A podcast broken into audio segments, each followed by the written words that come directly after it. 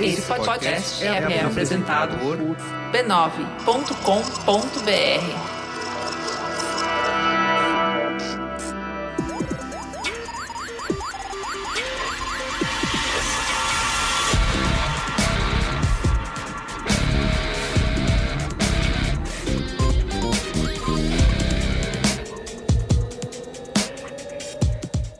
sou Carlos Merigo, esse é o Braincast número 357. Estou aqui hoje com Marco Melo, Salve, salve, rapaziada. Luiz e Gino, Jovem. Bia Fioroto, Olá, Braincasters! Ana Freitas. Olá, pessoal. E temos uma super convidada, né, Bia? Apresenta ela aí. Temos ela, ela mesma, que fez o maior sucesso fazendo as melhores propagandas de faxina. Verônica do Faxina Boa! Se apresenta aí, Verônica, para nossa audiência. O que, que você anda aprontando aí nas internet? Eu nem, sabe, nem sei como eu cheguei aqui, só tenho seis anos. Muito eu não bom. sabia literalmente o que eu estava fazendo, eu queria só divulgar ali o meu trabalho, eu queria conseguir trampo para duas semanas e de repente, sei lá, o, o mundo inteiro me mandou mensagem dizendo que viu a minha propaganda. Foi um negócio muito esquisito a princípio e eu resolvi mostrar um pouco de quem eu era para uma forma de pedir licença para entrar na casa das pessoas, literalmente.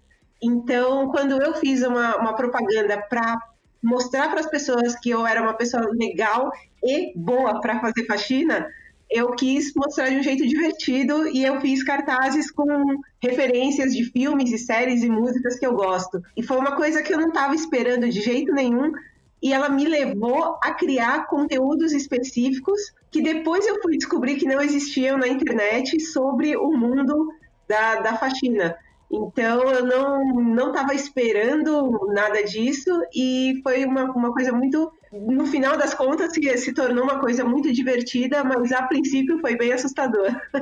Muito bem, você pode seguir faxina, arroba faxina boa, né, em todas as redes sociais, Instagram. Twitter, Facebook, YouTube e acompanhar o conteúdo da Verônica. E a gente trouxe ela, ela aqui, esse timaço aqui hoje, né, de Braincasters, pra gente discutir justamente os macetes e os segredos da faxina. E todo mundo, né, os privilegiadinhos do Brasil aqui, né, gente? Descobrindo a faxina, tendo que limpar... Sim, pra- É, Você me respeite, sei, rapaz. sei, sei. É falar. Você não sabia nem onde ficava a vassoura, tô- Marco? Eu tô no desfrute, rapaz? Desfrute.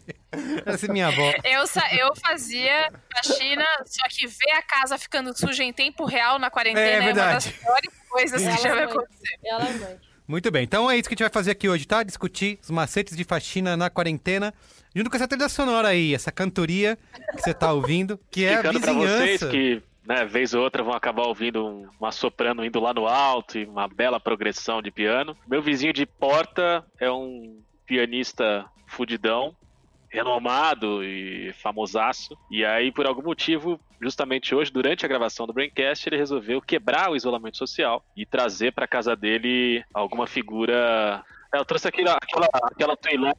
Vocês lembram daquela, daquela alienígena do Quinto Elemento que sangrava azul e cantava e dançava e fazia? Eu acho que é ela Que que tá nada, aqui. é Reinaldo e Liriel. Pode ser também.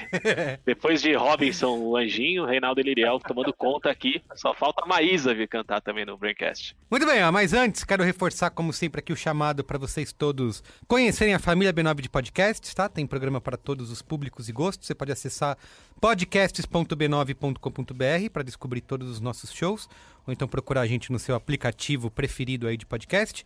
E queria avisar também que essa semana temos novo show na casa, certo, Bia? Temos o Saber para Incluir, que é um novo podcast de inclusão para pessoas cegas e de baixa visão, criado aqui pelo B9 em parceria com a Fundação Dorina Noil. É verdade, Merigo. É verdade, né? Vamos ouvir um trechinho aí, um teaser do programa? Vamos. Feche os olhos. Imagine como é experimentar o mundo como uma pessoa cega. Sem acesso às imagens, escute os sons. Perceba os cheiros. Sinta o vento e a textura dos objetos ao seu alcance. E aí, imaginou? Pois acredite, é muito provável que você tenha imaginado errado. é que, embora 3,5% da população brasileira declare ter algum tipo de deficiência visual, esse é um assunto que ainda carrega muitos tabus, muitos mitos e muitas noções equivocadas. E é por isso mesmo que vem aí o podcast Saber para Incluir. Um programa feito para todas as pessoas com deficiência visual, mas também para quem quer enxergar melhor essas pessoas e para quem se preocupa com a visão. Ouça agora o Saber para Incluir nas principais plataformas. Até lá! Eu conheci o Vitor Caparica, que é o apresentador desse programa, quando eu gravei o Ponto de Virada com ele. O Vitor gravou o Braincast, já Eu, lembro, sabia? eu lembro, esse Gravou esse podcast foi Braincast. bem bom, né? Que ele mostra, inclusive, eu, Foi legal, sobre eu acessibilidade. fiquei assustado quando ele mostrou como ele escuta as paradas. Você viu? É bizarro, é muito rápido. Poder trabalhar com o Caparica, ele passou umas duas semanas internado lá no estúdio do, do B9, enquanto ainda, ainda podia fazer isso, né? Deixar as pessoas no- trancadas nos mesmos lugares. E ficou um programa lindo, a gente aprendeu muita coisa e vai ouvir, ouça podcasts, não é só no trânsito. Ouve, fazendo faxina. Hoje, cara, vai ser uma meta faxina que você vai fazer.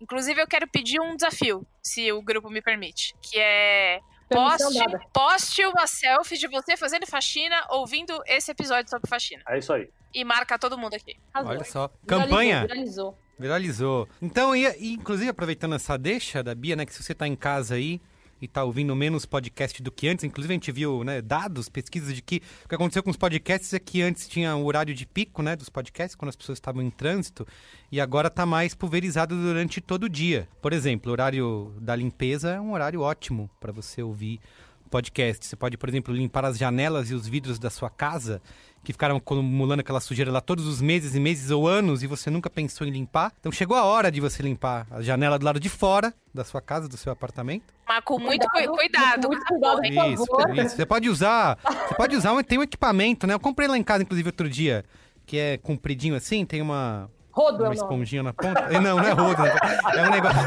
Mostrando o porquê de comandar esse episódio, né? Carlos Silêncio, o Carlos Merigo estava descobrindo o rodo. Não, gente, vende um equipamento especial, tipo um mop de janela. Rodinho, Vocês não... chama. não é, não. Tem, tem tudo. Ó, a gente vai falar sobre isso aqui hoje, tá? Então é isso. É um momento bom para as pessoas fazerem sinapses novas, né? Que eu já não aguentava mais é, ouvir podcasts fora do horário de trânsito e sentir o cheiro do carro, o cheiro do ônibus, o barulho do motor, o corpo das pessoas. Eu cheguei até, eu cheguei, eu cheguei ao ponto de ouvir muito na academia o Boa Noite Internet do Cris Dias.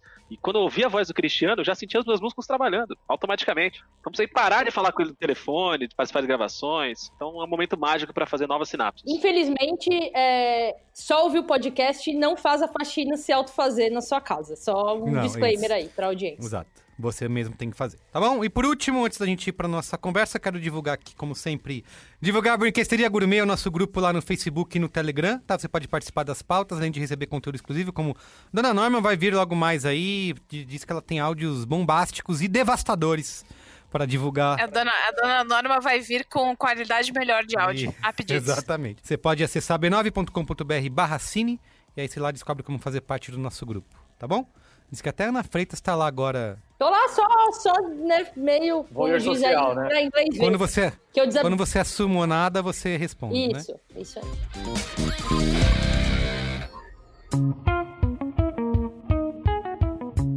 E aí, Bia Fioroto? Here Vamos falar mais uma vez. Cambly, du, du, du, du. Here comes the Muito bem. Muito bem. Eu sou- Exatamente, hora de falar de Cambly. Que é o que eu faço, né? Uhum. É a minha, a, a minha Fazendo função. aula de inglês, né? A minha função é ter aula de inglês. E eu venho aqui sempre falar da Cambly porque a coisa. Eu já falei isso tipo 300 vezes. Que você pode falar sobre o que você quiser, do jeito que você quiser. Você Uhum. pode selecionar o nível de inglês. Se ele é básico, se ele é avançado, se ele é médio. Tipo, se você aprendeu inglês vendo Friends, sabe? Uhum. Isso é uma coisa legal da Cambly, que é isso, você aprender inglês com coisas, com assuntos que você gosta, né? É, então. E aí, o que, que eu fiz essa semana? Hum, o que, que será que você aprontou, Uai, Beatriz? se a gente tá falando de faxina, eu vou falar de faxina no Cambly. Olha só, então, inglês temático, é isso? A gente teve um temático. eu, eu falei com a Jaya, que é dos Estados Unidos. Eu tava dando uma olhada ali, procurando. Eu até achei um professor, se liga. Eu achei um professor que ele era limpador de janelas e professor de inglês. Olha só. Só que ele. ele Vivendo perigosamente, hein? ele tava ocupado. Durante o dia. Ele tava ocupado na hora. E aí eu conversei com a Jaya. A Jaya tem dois filhos, a minha, a minha teacher. E aí ela falou pra mim que ela tá tipo a gente, que ela tá louca limpando a casa todo dia. E aí, porque ela tem dois filhos e ela, ela sente o famoso, tipo, cara, eu não moro aqui, eu trabalho aqui, sabe? Sim, lógico. Bota aí pra vocês ouvirem esse trechinho que ela me conta isso. Vamos ouvir. Yeah, that's actually a really good question. I have Eu tenho que limpar todo dia. Agora que eu tenho o meu próprio cantinho, porque eu me mudei faz pouco tempo, eu tenho que sempre ter certeza que eu tô limpando a bagunça dos meus filhos.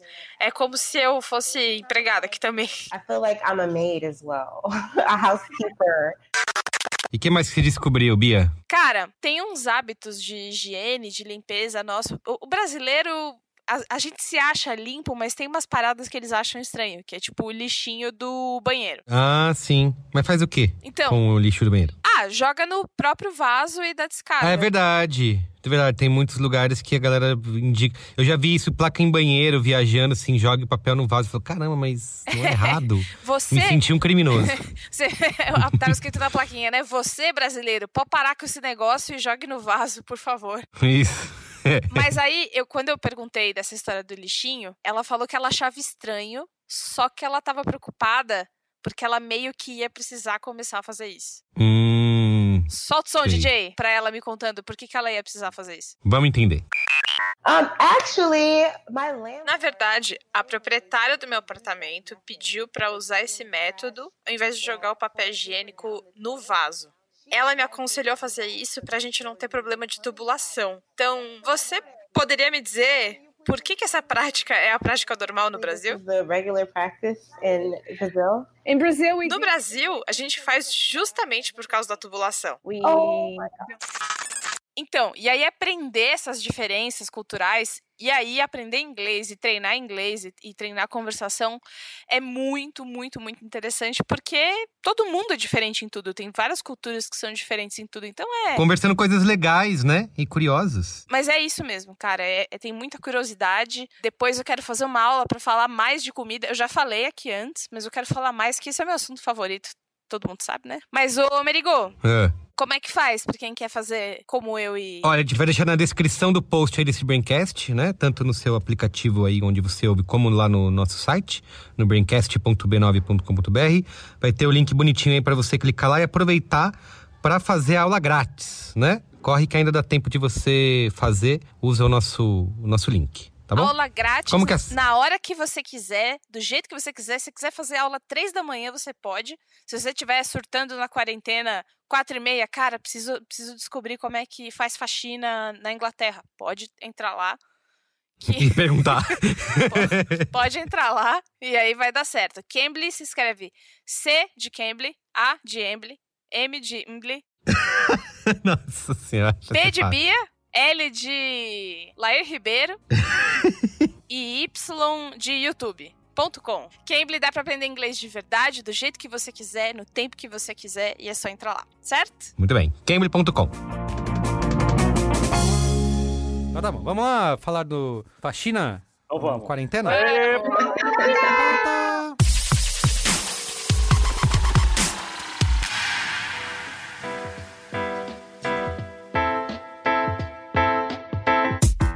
Ó. Nessa febre da faxina aí, né? Quando o Emicida falou que o mundo inteiro é tipo a minha casa, ninguém esperava que o sentido fosse ficar tão literal.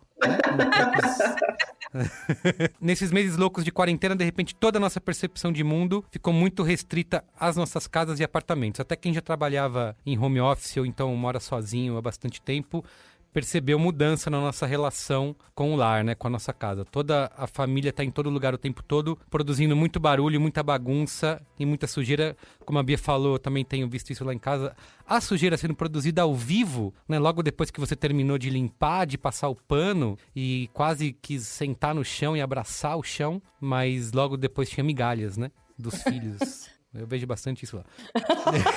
Relatos de dor. Relatos de dor, exato.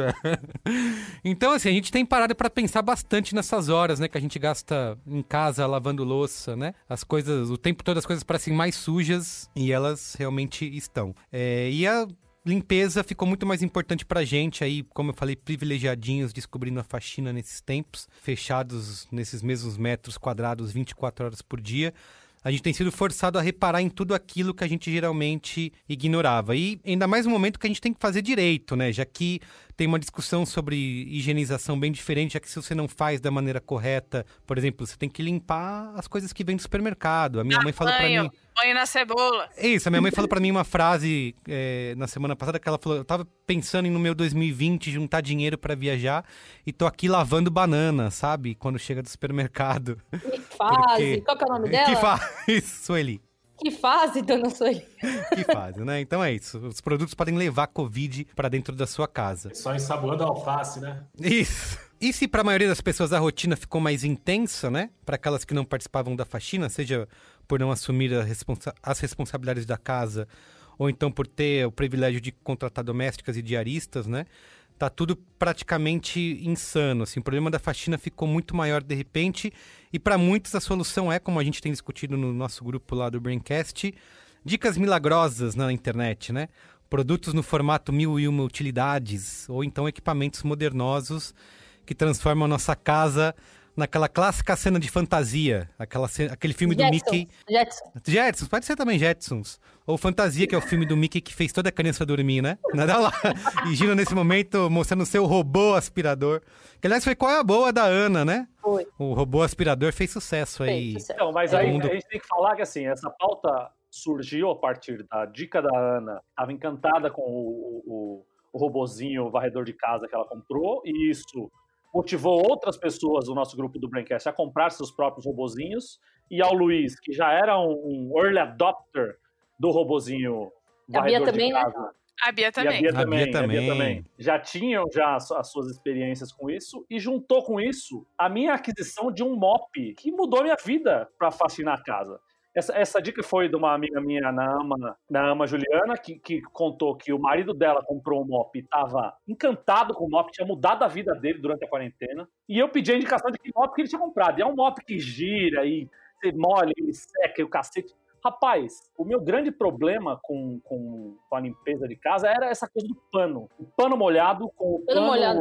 pano molhado no, no, no rodo, e aí ele sai do rodo, e aí ele cai, você tem que lavar a porra do pano cada vez que você vai passar. E esse mop, rapaz, eu quero fazer faxina cada dois dias aqui em casa.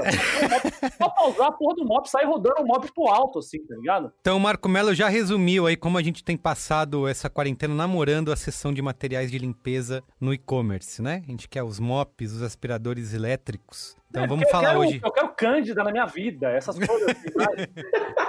Então vamos lá, vamos começar aí. Como tá a relação de vocês aí nessa quarentena com faxina? Aproveitando esse relato do Marco. Bom, eu sempre fui a, a doida da, da limpeza, então aqui em casa meio que não, não mudou tanto assim. Claro, tem agora essa coisa da, da limpeza do, da sola do sapato. Aliás, eu, eu falei que o grande legado da pandemia é as pessoas deixarem o sapato do lado de fora. Nossa, Total. total. Ah, Tava na hora, não aguentava mais.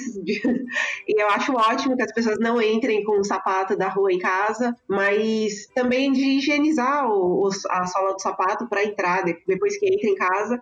E, e essa questão da- das compras também, de deixar tudo limpinho, tá? É um, é um saco mesmo. Eu, eu, eu falo que eu não sei o que é pior. A, a sensação horrível de saber de, de ter que usar a máscara para ir até o supermercado ou a sensação de quando tá voltando para casa de saber que tem que higienizar tudo.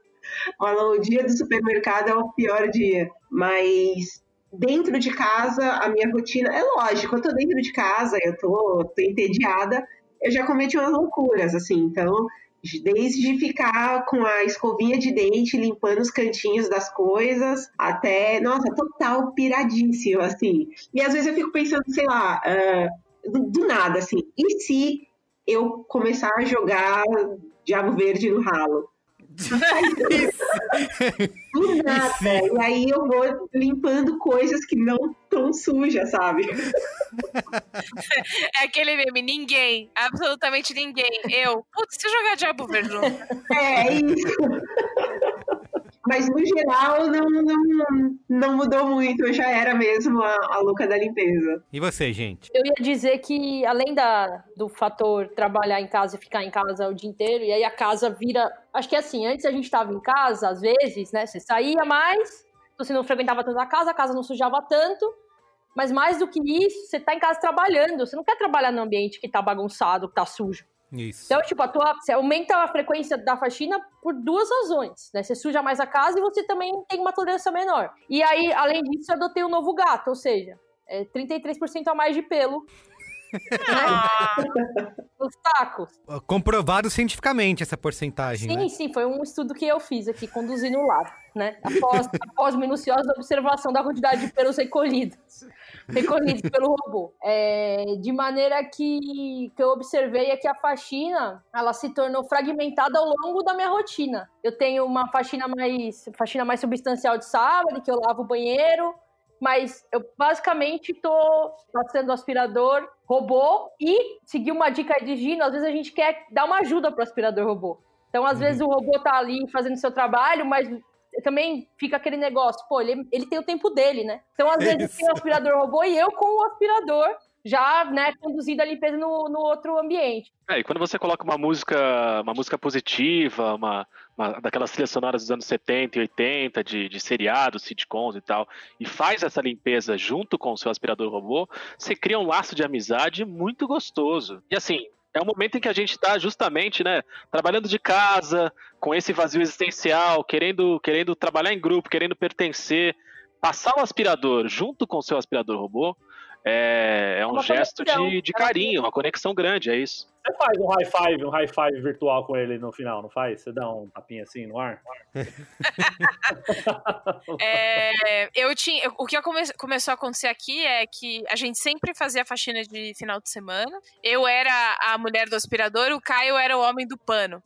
Né? Eu moro. Moramos juntos aqui os dois. Com ele, hein? Não, ele prefere. Não é possível, ninguém prefere o pano. Ele, ele prefere. E aí, depois que o aspirador robô veio para as nossas vidas, caiu uma das, das, das tarefas, e aí eu comecei a ficar tipo a Verô, ficar olhando as coisas e falar, puta, tá sujo isso, né, velho? E eu vou ter que limpar isso uma hora, né? Então, uma coisa que eu fiz nesse final de semana foi. Tá limpando a tampinha do detergente. Então, eu desmontei o ventilador pra limpar toda aquela parte que fica pó. Lógico. Nossa, até arrepiei não? quando você falou isso, hein? Tá usando muito ventilador agora, né, nessa, nessa época. Tá um Tá, tá um calor calor. danado. Então tá Mas essa sujeira, imagina quanto tempo faz sentar essa sujeira no ventilador. É. Não, mas é exatamente isso, porque eu fico, eu fico olhando, o ventilador ele mora no meu quarto, né? E aí teve um dia que eu tava olhando pra ele, ele olhando pra mim, eu falei, tá sujo, né, rapaz? Puta merda. Não sobrou nada, eu vou ter que fazer isso. E eu também tô um pouco doida de organização. Tô organizando livro, livro que a gente já leu não quer, e não quer guardar. Tô separando tudo para doação pro pessoal do de Exército da Salvação vir aqui buscar. A minha casa, ela não é uma casa que tem canto para entuchar coisa, porque algumas casas têm, né? Aquele canto, aquele quarto da bagunça. A minha, a minha não tem. Não tem esses cantinhos. A bagunça ela existe na minha frente.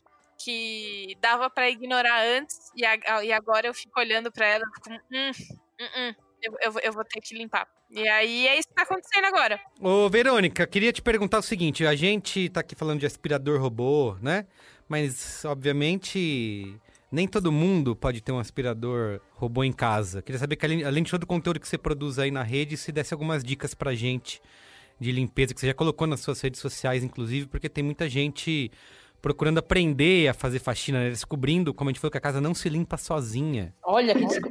É, uma grande descoberta. É, eu, eu vou fazer tudo na orelhada. Isso, isso aqui, acho que isso aqui é pra veja. Vou pôr um veja aqui. Ah, isso, isso aqui é uma, uma cândida com um desinfetantezinho aqui. Eu acho que vai. Quando eu fui morar sozinho, eu descobri, por exemplo, que as cuecas não iam parar sozinhas limpas na minha gaveta. Eu tinha que pegar, levar elas para um lugar, lavar, esperar secar e pôr de volta. Foi uma descoberta. Eu aprendi no SPTV faz 40 dias que eu aprendi que não podia misturar produto que morre A gente vai fazer isso, Verônica? Fala aí pra gente. Gente. O produto morre. É isso que acontece. Então, o mais interessante é, é assim, eu sempre escuto muito, ah, o dia da faxina é o dia que eu mais gosto da minha casa.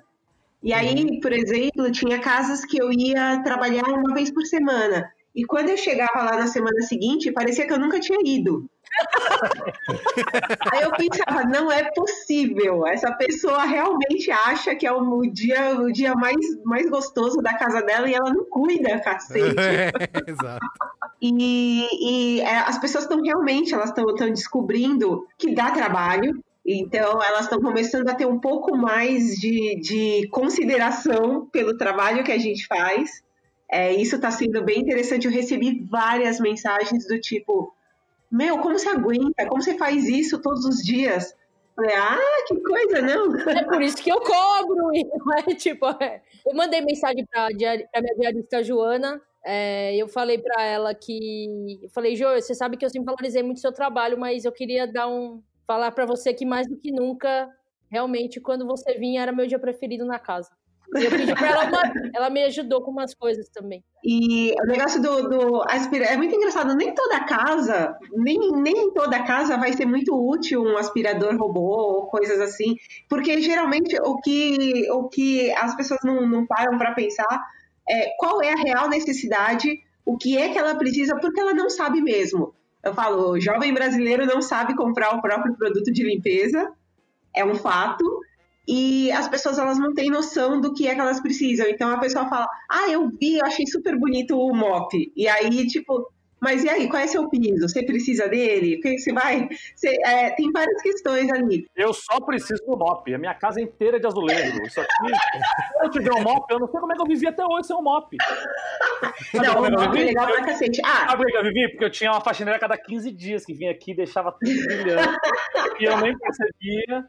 Agora que eu tô aqui há 50 dias dentro de casa, se eu não tenho esse mop, eu não sei como é que eu vou viver mais sem esse mop. Tá esfregando na cara, né? mop também. É, eu, eu achei super engraçado, né? Tem, tem países que não, não tem vassoura nas casas, só tem mop. Galera não, não usa vassoura. Vê as vassouras aqui, eu tenho. é, na- no meu grupo no, no Facebook tem, tem faxineiras no, no do mundo inteiro. E o pessoal fala, não sei como vocês ainda usam vassoura. Eu fico até meio sem graça. Sem contar que eu quero morrer com aqueles produtos gringos maravilhosos que você espirra e depois só joga água e tá tudo limpo. E eu falo, por quê? Nossa, caralho. Por que, que a gente não tem se a gente é tão pirado com limpeza? Falar, cara, se o produto arde meu olho, eu confio nele. Esse comentário da Bia levou pra um lugar que eu que eu eu achei que ia demorar pra chegar, mas ela apresentou de uma forma magistral aí, Obrigada. que é justamente isso, é, limpeza pesada.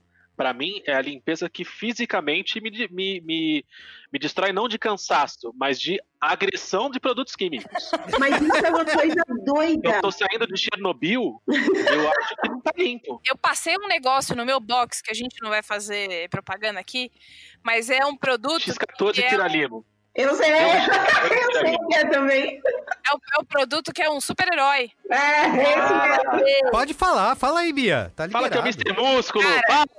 Mr. Músculo é a melhor coisa do mundo, porque eu- eu- os meus gatos ficaram ultrajados. O gato, ele. ele ela fechava o olho de um jeito, tipo, cara, que bosta é essa? E eu com o olho lacrimejando, eu sei, mas tá funcionando. Cara, eu só passei água e derreteu tudo. Mr. Músculo me patrocinou. Manda uns negócios aqui pra casa, manda uma. Recebidinho, Então, recebidinho. tanto, tanto o Mr. Músculo quanto o, o, X, o Veja X14 Tiralimo, Super Gold, eles têm, eles têm a essência do Césio de Goiânia dentro deles.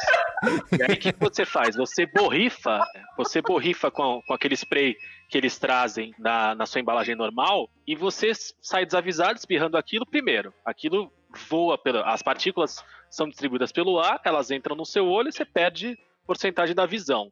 Você acaba respirando um pouco disso, a sua garganta, sua traqueia vai sendo lentamente é, derretida. Tem que usar Eu as As roupas lado. as roupas que você usa, roupa, aí fala assim, não, eu vou, eu vou só com a minha camisetinha azul marinho aqui, eu vou só dar uma espirrada aqui na privada e na parede do box e deixar 10 minutos ele agindo, não vou nem me preparar aqui fisicamente. Já era. Sua roupa tá A completamente camisa sai- a camisa sai tie-dye, né? É, exatamente. Tie-dye. Metade, metade da roupa aqui de casa, que era azul marinho, preta, a- por, por questões não apenas escolhas estéticas, mas também por, por questões profissionais aí. Bicho, tá tudo laranja agora, tudo, tudo vermelho e rosa. Mas esse negócio de esse negócio de associar a limpeza com a agressividade é uma coisa muito doida, porque é, é- é cultural, assim, a gente acha mesmo que precisa, precisa corroer, precisa fazer mal para estar limpo de verdade, e não é real. Então hoje tem, tem uma gama assim de produtos naturais ou de produtos Isso. que são ali, eu- eu sou na minha bio do, do Twitter, tá lá, nerd da faxina. Então eu dou uma, eu dou uma pesquisada, eu dou uma olhada, eu converso com químicos, eu faço, eu, eu dou uma pesquisada monstra assim na- nas coisas que eu uso e que eu, que eu procuro ver para saber se elas são eficazes mesmo. E pô, tem produtos que são feitos assim de casca de laranja e eles são eficazes como bactericidas. Bom, Então, você pode já arde o olho, então já é um, já é um sinal. Mas isso tá é uma vendo? boa, Verônica, porque esses produtos que a gente tá falando aí, su- super modernos, né? Que a gente É. quer usar, isso Porque realmente é o seguinte, funciona? Ou a gente... Eu não sei se vocês sabem, mas eu tive um acidente trabalhando. Então, eu estava na casa, tava na casa de uma cliente e eu usei um produto no, no piso. Aí eu terminei e eu falei, putz, podia ficar melhor. E aí eu fui e misturei com cloro. Já tinha usado um produto e eu coloquei cloro por cima. Gerou gás clorídrico. Eu tive uma queimadura, garganta, garganta e pulmão. Eu fui parar no hospital. Eu abri comunicado de acidente de trabalho. Eu posso me aposentar se eu quiser, porque eu não tenho mais saúde para trabalhar. Eu faço tratamento até hoje e eu perdi parte da capacidade respiratória. Caralho! Caramba! Ah, então quando a vendo? Bia falou que misturar produto morre, era verdade. Morre, É, morre, morre. Aquela coceirinha gostosa que eu sinto no pulmão, É isso. é, você foi a um, a um patamar nunca antes imaginado e realmente se fudeu. E agora o pior de tudo, quando eu fico pensando se tivesse acontecido algo pior, a cliente tinha saído para, ela tinha saído para viajar, ela estava indo para Buenos Aires e deixou a chave comigo. Imagina se ela volta e tem um corpo na casa. Nossa senhora! E, e você dando risada. Que Eu dou risada Tudo bem. ela, pode dar risada agora. Isso, Agora exatamente, pode, é, mas foi, foi horrível. Então eu tenho, e eu tenho até hoje, já tem um ano, acho que um ano e meio já que aconteceu isso, eu ainda tenho dificuldade para respirar. Caraca. Então a dica é não misture os produtos de jeito nenhum. E assim, é, e ler a- a- o rótulo, se tá dizendo ali Lógico. para não misturar, se tá dizendo o que pode e o que não pode, é importante pra caramba. Não reutilize essa embalagem. É Você tá pedindo demais. As pessoas não leem nem a bula de remédio, você quer que elas leiam as instruções do pessoas- material de limpeza? As pessoas não leem nem os projetos de lei e a. E a, e a- Vai tacando lá e vendo o que dá, né? Um Se não lá, limpar, se- usa Se outro. derreter o pano, se misturar isso, se derreter o pano, não use. Mas essa, nessa coisa de ser alquimista de tudo, a única coisa que me traz um prazer é, e que eu faço com quase quase todos os produtos, eu tô sendo exagerado, mas com alguns produtos, eu coloco só um tiquinho assim, ó, bem pequenininho, de detergente, só pra fazer um sabãozinho. Na hora que faz o sabãozinho, eu fico tão feliz. É porque Principalmente brasileiro, se não tiver espuma, acha que não tá limpando. É isso que eu ia tipo, falar. tipo banheiro, banho. especialmente, e privada, eu coloco o produto que for, se não faz o sabão, eu fico triste. Aí eu Não vou, limpa. Fico... um detergentezinho de cozinha ali, só de leve, e Só ver espuma. mal, entendeu? Acho que A minha vai irmã, ela é dentista. E a minha irmã, ela vai a eventos de dentistas que são super animados. Imagino. E aí, uma vez, ela ganhou de brinde de uma marca que era europeia lá, que eu não sei qual que é. E aí, tipo, ela ganhou tanto brinde que foi pra família inteira. É escova pra todo mundo, vai ter pasta de dente sim, fio dental. E aí, quando eu fui usar a pasta de dente que ela, que ela me deu, era uma pasta de sabor laranja sem mentol. E aí eu fiquei intrigada, porque, mano, eu não tô limpa. Você não sentiu o ardo, A minha pasta não tem mentol, eu ardidinho? não uso pasta com mentol. E aí eu falei, eu, e eu perguntei pra ela, porque aí eu falei, cara, não é possível. E aí é, era um kit com mini pastinhas, assim. Então tinha uma de laranja, uma de baunilha, sei lá, parecia uma coisa de criança. Não, não pode ser coisa doce, não Então, limpa. e aí eu falei com ela, eu falei, cara, por que, que não tem mentol? Falou, ah, porque é cultural. Brasileiro, se não tem mentol, não se sente limpo. É verdade. É cultural, as outras pessoas não sentem isso. Então, isso do, do produto faz muito sentido. Mas eu queria falar muito de uma outra coisa, que é de onde vem o pó? na, na, na natureza, né?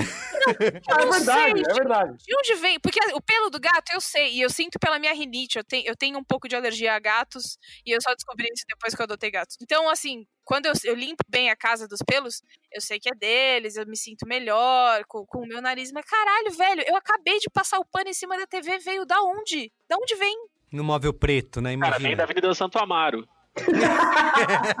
Todo pó, Vem tudo de lá. todo, né? todo mundo, a origem é a Avenida Santo Amaro. Mas se eu fechar é todas as janelas da minha casa, se eu, se eu viver lacrada, vai ter pó? Vai. Vai porque tem a Avenida de Santo Amaro que mora dentro de você. E aí é daí que vem o pó. Mas você sabe que você sabe que são que pedaços das células da sua pele também caem no chão. Ai! Você sabe que a gordura do a gordura na parte de baixo do box também é a gordura da sua pele, né? Nossa, nem me fala Ai, de boxe. meu Deus. né? Nem me fala de boxe. Pessoal, dá uma quicada na Verônica, eu não quero ela no programa, não. Ela, Não, ela tá exibindo Gente, não, agora, uma vez me perguntaram qual era qual, qual- o que, que eu sentia que era a pior coisa de, de limpar na casa das pessoas. Aí eu falei, os restos das pessoas. Aí as pessoas. E aí, tipo, como assim? Aí eu falei, gente, literalmente, cabelo, é, unha. Nossa, eu- tinha um cara muito gato, muito gato, muito gato. Mas, tipo, o cara guardava toda a unha que ele cortava. Guardava! tipo, na gaveta. É que horror! Não, não, não, não. Numa caixinha de ouro, Ah, ele- assim, ele né? tem preguiça de no Canto, no canto do móvel do quarto. Nossa! Não, pera, que pera, pera, pera, pera. Eu preciso de detalhes. Peraí. Ele guardava um montão. Isso, era um montinho. Era um montinho na, na cômoda. E esse homem é George Clooney. Tá vendo, gente? Beleza não é tudo, gente. o assunto escalonou demais aqui. Eu quero falar sobre o box do banheiro, porque é o seguinte. Peraí, peraí, eu preciso falar da unha, eu preciso pegar o, a- o gancho da unha rapidinho. Uh, lá vem. Quando eu era criança, eu não, eu não aceitava, não deixava ninguém cortar minha unha. Eu tinha medo e eu tinha. eu ficava defensivo. Aí, uma vizinha minha, Tipo um a tia gato, né? Beth, Isso que eu ia falar, como um gato. a gente falou assim: não, deixa que eu corto a sua unha, vem cá com a tia Beth, e depois eu vou pegar essa unha, vou plantar ela. E dessa unha que eu plantar, vai nascer a flor do Jorge Tadeu. e aí eu não sei deixar cortar minha unha. Graças ao Fábio Júnior. Não é linda essa história? Obrigado. É maravilhoso. Vai embora. Valeu, galera. Abraço. Pô, vai ver o. Vai ver o rapaz aí da história da Verônica também é sobrinho da tia Beth. É o Fábio Júnior, é um cara muito gato, você não viu ela falando? Essa é a história, entendeu? Mas deixa eu voltar aqui no box do banheiro, porque é o seguinte: eu tenho uma, uma, uma diarista que vem aqui em casa a cada 15 dias, ou seja, ela vem um dia, eu tenho que manter o mais limpo possível a casa até o- a outra próxima vez que ela vai vir. Só que o box do banheiro, em 15 dias, ele não dá tempo de criar limo, criar essa sujeira escrota, esse bagulho que aparece no box de Em 15 dias não dá? Você tá louco? É. aqui na minha casa. Não Três dias essa porra tá tudo preto no chão, tudo nojento. A casa é nojenta. Na Que minha casa, isso? fica Sua casa é nojenta. Então, A gente tá muito agressivo nesse programa. aqui em casa, com 25 dias de quarentena, começou a Quanto aparecer você toma? Com que frequência? Você um, um banho por dia, caralho. E mais o banho do meu filho. Então, mas aí começou a aparecer esses bagulhos. Eu falei, caralho, que merda é essa? O que tá acontecendo? Tá nascendo um bicho aqui no chão do bagulho. Aí que eu percebi o poder maravilhoso da Cândida. Que a Cândida acaba com essa porra toda. Você chega lá, joga um pouquinho de Cândida, dá uma esfregada. O banheiro parece que reformaram hoje a porra do banheiro. O que é a Cândida? O que, qual é a substância química? Cândida é o. Como é o nome? Água sanitária. Água Água sanitária. sanitária, é cloro. É o cloro numa concentração mais fraca. Na época da minha avó, eu- é, que também tinha um negócio que tinha um cheiro é, curioso, ela só passava criolina em, tu- em tudo. Vocês lembram disso? Claro. É, minha avó quintal. passava criolina. Era, era o produto, em vez de ser essas coisas modernas que a gente usa Era, hoje. era o equivalente à arnica, né? Pra, É, pa, passar arnica na Me coceira. curei muito farnico. Me curei. equivalente da faxina à arnica. Mas, ô, ô Verô, É. superfície, certas superfícies precisam de certos produtos. Ou existe um produto que, cara, eu não consigo comprar tudo, eu preciso de uma coisa só. Qual que é a coisa que eu tenho que ter e que vai me resolver boa parte da vida. Putz, cara, eu acho que. e- não, não tem uma coisa que resolva tudo. Eu acho que o que chegaria mais próximo seria o álcool. E mesmo assim não vai, não seria pra tudo. Mas é, toda vez que alguém fala não tem uma coisa que serve pra tudo, eu me lembro de um de uma pessoa que eu atendi que justamente um moleque, 19 anos, família do interior, ele veio pra cá pra estudar, fazer cursinho. Aí o moleque fazia o cursinho, ele morava na frente do objetivo da Paulista, na frente, na frente. Ele só precisava atravessar a rua. Então ele estudava das 7 da manhã às 10 da noite. Era uma loucura, assim. 19 anos não fazia mais outra coisa da vida, morava em 17 metros quadrados. Era só, o lugar era só para ele dormir. Morava uma toca. E ele falou, cara, eu comprei isso aqui. Aí eu olhei e tinha, sei lá, sete ou oito multiuso. E aí eu olhei pra ele e falei, então, por que você comprou esse monte de coisa igual? Aí, porque justamente é uma multiuso, serve pra tudo, pra limpar o vidro. Aí eu falei, então, por que você acha que existe três ou quatro prateleiras no supermercado de produtos de limpeza se só esse serviria pra tudo, porra? Eu gostei que você foi didática. Pega na mão da tia Verô, vamos lá. tá escrito multiuso, né? Vou passar em tudo. Aí eu fiquei pensando, né? Eu falei, porra, velho, ó, futuro médico. Caralho! O governo não faz nada. Receita antigripal pra tudo aí. um- É, por isso que os mano falam virose, né? É isso. É, tá com virose. Mas não tem, assim, justamente porque, é, sei lá, a, madeira precisa de um produto específico, é, pedra, um outro produto específico, MDF, um produto específico, e aí é, eu até tenho uma lembrança horrível de um cliente que tinha uma mesa muito bonita de, de madeira e eu encostei o produto e fez uma manchinha, sabe? Até eu, eu tenho, eu tenho pesadelos, assim, eu sonho com a manchinha que fez do. Eu coloquei a embalagem em cima e deu uma escorridinha assim e manchou a madeira. Fica a dica aí que eu descobri do pior jeito possível, que álcool gel mancha taco de madeira. Putz! Dá umas manchas aqui no chão. E não foi nem que eu usei álcool gel pra limpar, foi que caiu mesmo. Usando Caiu, pra né? Caiu usando pra limpar a mão. E teve uma vez que eu limpei a sola do sapato, e aí ainda tinha uma concentração muito grande na sola do sapato, e pus a sola do sapato no chão. Ficou o sapato. Essa mancha, essa mancha é branca? É uma mancha branca. Puta que pariu. Ana Luísa, desculpe. Essa mancha é álcool gel. É álcool gel. Porque a gente tá tentando, a gente tá tentando aqui em casa descobrir de onde veio essa porra dessa mancha. Porque antes da, da pandemia não existia essa, essa mancha. É, e aí, de repente, é- apareceu, apareceu uma manchona grande e que tudo que a gente tentava limpar não saía essa mancha. E a cada dia que passa, novas manchas aparecem, de tamanhos diferentes. E aí o que aconteceu? A gente, e, e- justamente esse canto da sala, que é bem a entrada da sala, que é onde esse- esses pingos apareceram, é o lugar onde a gente tem praticado ah, exercícios baseados na yoga Ah, durante a quarentena. E eu falei, o que, que eu pensei? Eu falei, ah, a gente tá comendo alguma substância é, tóxica que quando é metabolizada e vai pro suor, mancha o taco. Mas o álcool gel fica exatamente ali, porque é a entrada da casa. Eu vou, eu vou falar mais uma coisa. O álcool gel não mancha só o taco, porque lá no corredor do prédio, que tem aqueles. Eu não sei o nome, mas é tipo aqueles carpete meio de vinil, assim, só que é antigo, né? Improvisado. O lugar onde tem o dispenser de álcool gel também manchou tudo o chão. Olha aí, descobrindo Sem o problema do álcool gel. Mata o vírus, Mata o vírus, mas mas, mancha o chão. Uma outra coisa que eu queria puxar, que é, é- E assim, isso eu descobri na quarentena. Eu nunca. Eu não tenho diarista. Eu acho que eu chamei aqui uma vez quando a gente se mudou, porque o negócio tava de cabeça pra baixo, assim. Mas uma coisa que eu descobri que eu nunca consegui fazer direito é lavar a máquina de lavar. Quando eu falei sobre isso, a galera ficou tipo um mind blow, assim, falou, o quê? Precisa? Que você põe a roupa e aí ela começa a sair suja. E aí você fica, mano. A minha máquina tem um modo de lavagem. Eu lavei ela essa semana, inclusive. Tem, eu, vi, eu só vi porque eu li o manual da minha também. É, eu fiz, um, eu fiz um post recentemente sobre isso e a galera ficou chocada, tipo, precisa? Eu falei, claro, né, gente? E aí começaram a perguntar de modelos específicos, eu falei, pô, gente, aqui na, na quebrada não chegou essa daí ainda não, né? Eu tenho, eu tenho uma máquina antiga pra caramba, dessas que abre a tampa em cima, e tá ótimo. É, mas o, à medida que, que você vai lavando a roupa, aqueles fiapinhos, as coisas vão é, vai acumulando, aquilo vai entupindo as. Eu ia falar as artérias, olha que ótimo.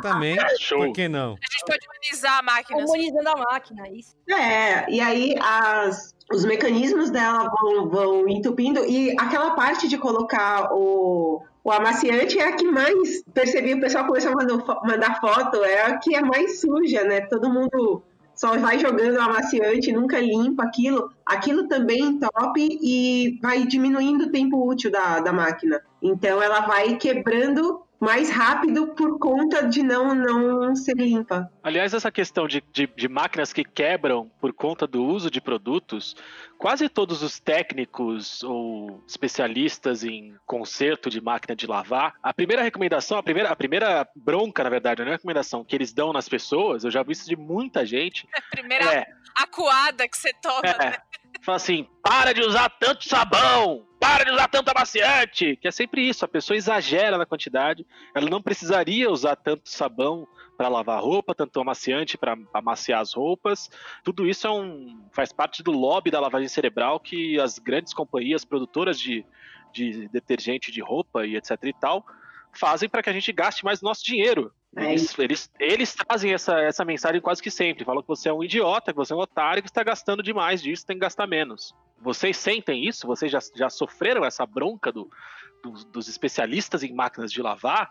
Eu já tive uma máquina entupida já, com amaciante. E aí? Mas como que. Só, só Diabo? Diabo Verde? Depois você jogou? Que... É. O técnico fez uma limpeza e aí ela, ela durou mais uns anos. E, mas tem uma, tem uma periodicidade para fazer essa lavagem da máquina? Ou isso aí a gente vai sentindo? Uma tempo? vez por mês. Olha, Nossa! Ixi. Ô, Verô, você já ouviu falar sobre aquela limpeza com bucha? Você pega aquela bucha natural, aquela. Eu esqueci o nome da planta, mas aquela bucha natural. Puxa, Você enfia ela dentro do filtro da máquina, bate ela vazia, e aí diz que a bucha sai com toda a sujeira e o mal e a A maldade do mundo. Vou tentar! Vai tirando tudo de ruim! E aí sai. Nossa, eu vou muito testar isso. Tem uma recomendação específica sobre se é melhor sabão em pó ou sabão líquido para lavar roupa? Se falar que o sabão líquido é ruim, eu vou sair dessa gravação agora, porque eu amo. É, eu também, eu também. É, eu, eu, uso, eu uso sabão líquido, então não. Né, eu uso produtos naturais, né? Eu uso sabão líquido e eu, eu não uso amaciante. E uso um produto natural também. Aliás, isso é uma coisa que as pessoas descobriram nesse período, que a a necessidade ou não de passar roupa, né? Diz que uma Ah, nunca passei. primeira, primeira coisa que a galera abandonou foi passar roupa. Mas, Passar mas roupa eu é abandonei em coisa- 2014. É, é coisa de quem, é coisa de, de quem defende a monarquia, gente. Cara, eu moro sozinha há 20 anos, eu não passo roupa há 20 anos. É, mas já, Quantos já, é, já é socialmente aceito sair amarrotado. Esse é outro legado benéfico da pandemia, que é a- a- finalmente a sociedade fazer as pazes com o uso de roupa amassada, eu acho. Vou contar uma história. É, semana passada eu tive uma. Eu, eu, não, eu não saí de casa desde, que- desde que a quarentena começou. Eu faço compras por um aplicativo de supermercado, não saio. E aí eu tive uma emergência oftalmológica. E aí eu precisei sair, porque eu fui burra e aí eu bati um negócio dentro do meu olho. Eu já tinha tido um, uma ceratite antes. Por favor, não deem Google. Sério. Foi Mr. Foi Mr. Músculo que você jogou no olho ou não? Foi, foi dormindo. Eu bati a ponta do cobertor dentro do meu olho Ei! E foi na- no mesmo local de onde eu já tinha tido uma lesão antes. Então, assim, precisava sair. Aí conversei com a minha mãe, ela veio me buscar no carro dela, a gente, né, pôs todas as EPIs. E aí, enquanto eu estava indo, é, eu comprei umas máscaras de pano que uma amiga minha fez e eu tava falando sobre elas. E aí a minha mãe falou: tu tem que passar. Ah, eu ouvi falar isso. Aí eu falei, pô, não tenho ferro em casa. A- A minha mãe, ela regalou o olho, que eu não. pre- Ela tava de máscara, mas eu sabia a cara que ela tava fazendo. Ela olhou e falou assim: você não tem ferro de passar e você só me avisa isso agora? É. Pra que mãe é. um ferro de passar, Beatriz? Como Minha é que mãe não você aceita tá usando também. essa sua... Cara, e, e isso virou uma situação, e eu, tipo, com o olho meio fechado, de óculos de sol, eu, tipo, mãe, a gente pode não falar disso agora, sabe? Ela ficou ultrajada com a possibilidade de que eu tô todos esses anos usando roupa e mais ainda, eu acho que ela ficou meio puta porque ela nunca percebeu a diferença. É isso, hein? Gente, eu queria falar, eu sei que a gente tá se divertindo aqui, né? Falando da nossa relação com a limpeza, com os nossos Você quer falar do produtinhos. Bolsonaro? Por que, que ficou tão Não, quero falar de assunto sério, quero falar de assunto sério. Que uma pesquisa do Instituto Locomotiva, né, em abri- é, agora no mês de abril de 2020, revelou que cerca de 39% dos patrões de empregadas domésticas e diaristas já tinham dispensado essas profissionais sem qualquer pagamento, né? Tanto que em Belém do Pará, que está em lockdown agora, incluiu o serviço na lista de atividades essenciais. Incluiu e tirou, né? Incluiu e tirou. Incluiu, Rolou, tiro- rolou. é. Queria perguntar para Verônica como ela tem sentido esse impacto no negócio dela de, e na rede de contatos, o que, que ela tem ouvido dizer, como tem sido o impacto aí da pandemia é, nos serviços. É, eu percebi a, a grande maioria realmente das pessoas que estão trabalhando. Que, é, porque assim, tem a, a empregada doméstica que vai ali regularmente na mesma casa e tem a diarista que faz os frios, né? E essa pessoa ela não tem nenhum vínculo, ela vai periodicamente nas casas, então essas pessoas elas estão totalmente sem renda.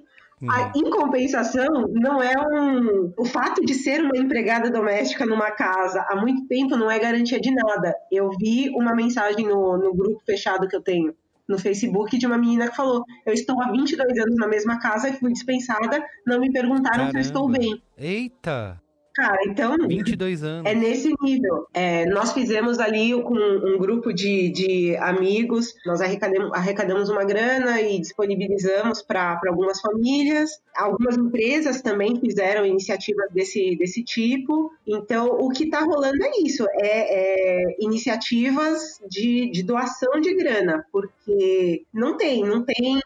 E, e vai dependendo muito também de, de como fazer, porque é difícil, é difícil você. Não, não existe um. Até existe, existe um sindicato, mas as pessoas não são sindicalizadas, as pessoas não trabalham formal, então você não sabe quem é e quem não é, pode chegar ali na internet e falar, ah, me ajuda porque eu sou.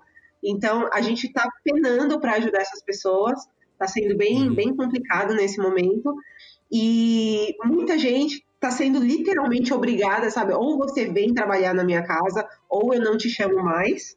Não, era isso que eu ia Caramba. perguntar. Como é que tá rolando esse, esse, essa coisa da- das pessoas serem achacadas aí trabalhar? Ou você trabalha, ou você tá no olho da rua. E a pessoa não tem outra opção senão trabalhar. elas estão indo. E aí a pessoa fala: ah, quando eu chego, eu lavo a mão, eu trabalho de máscara.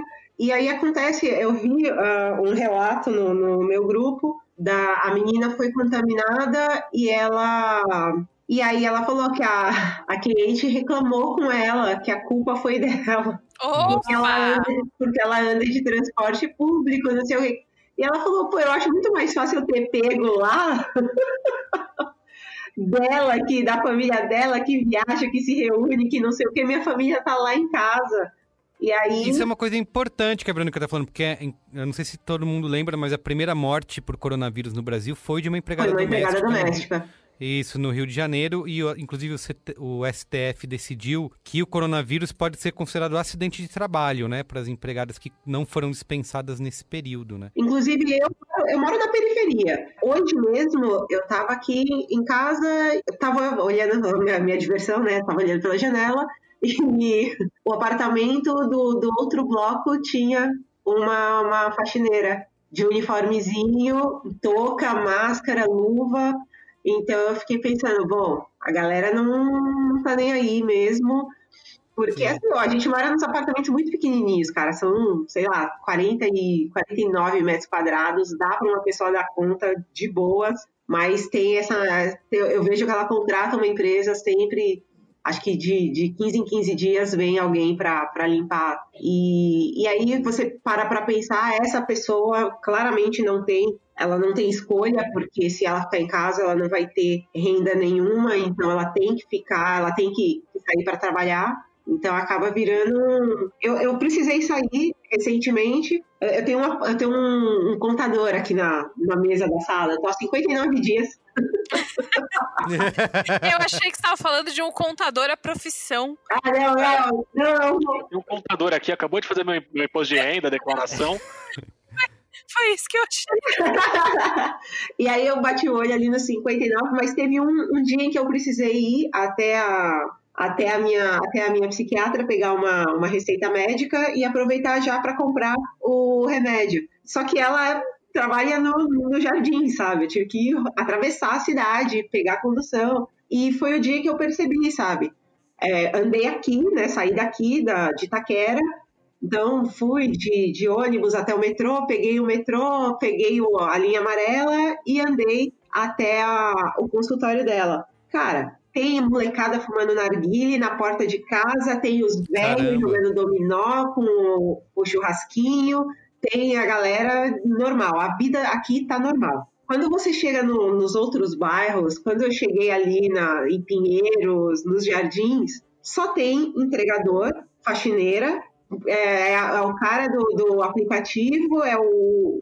Não tem, não tem. A galera, o morador não tá andando, só tem essa galera que depois vai pegar o transporte e vai vir para cá, para a periferia de novo.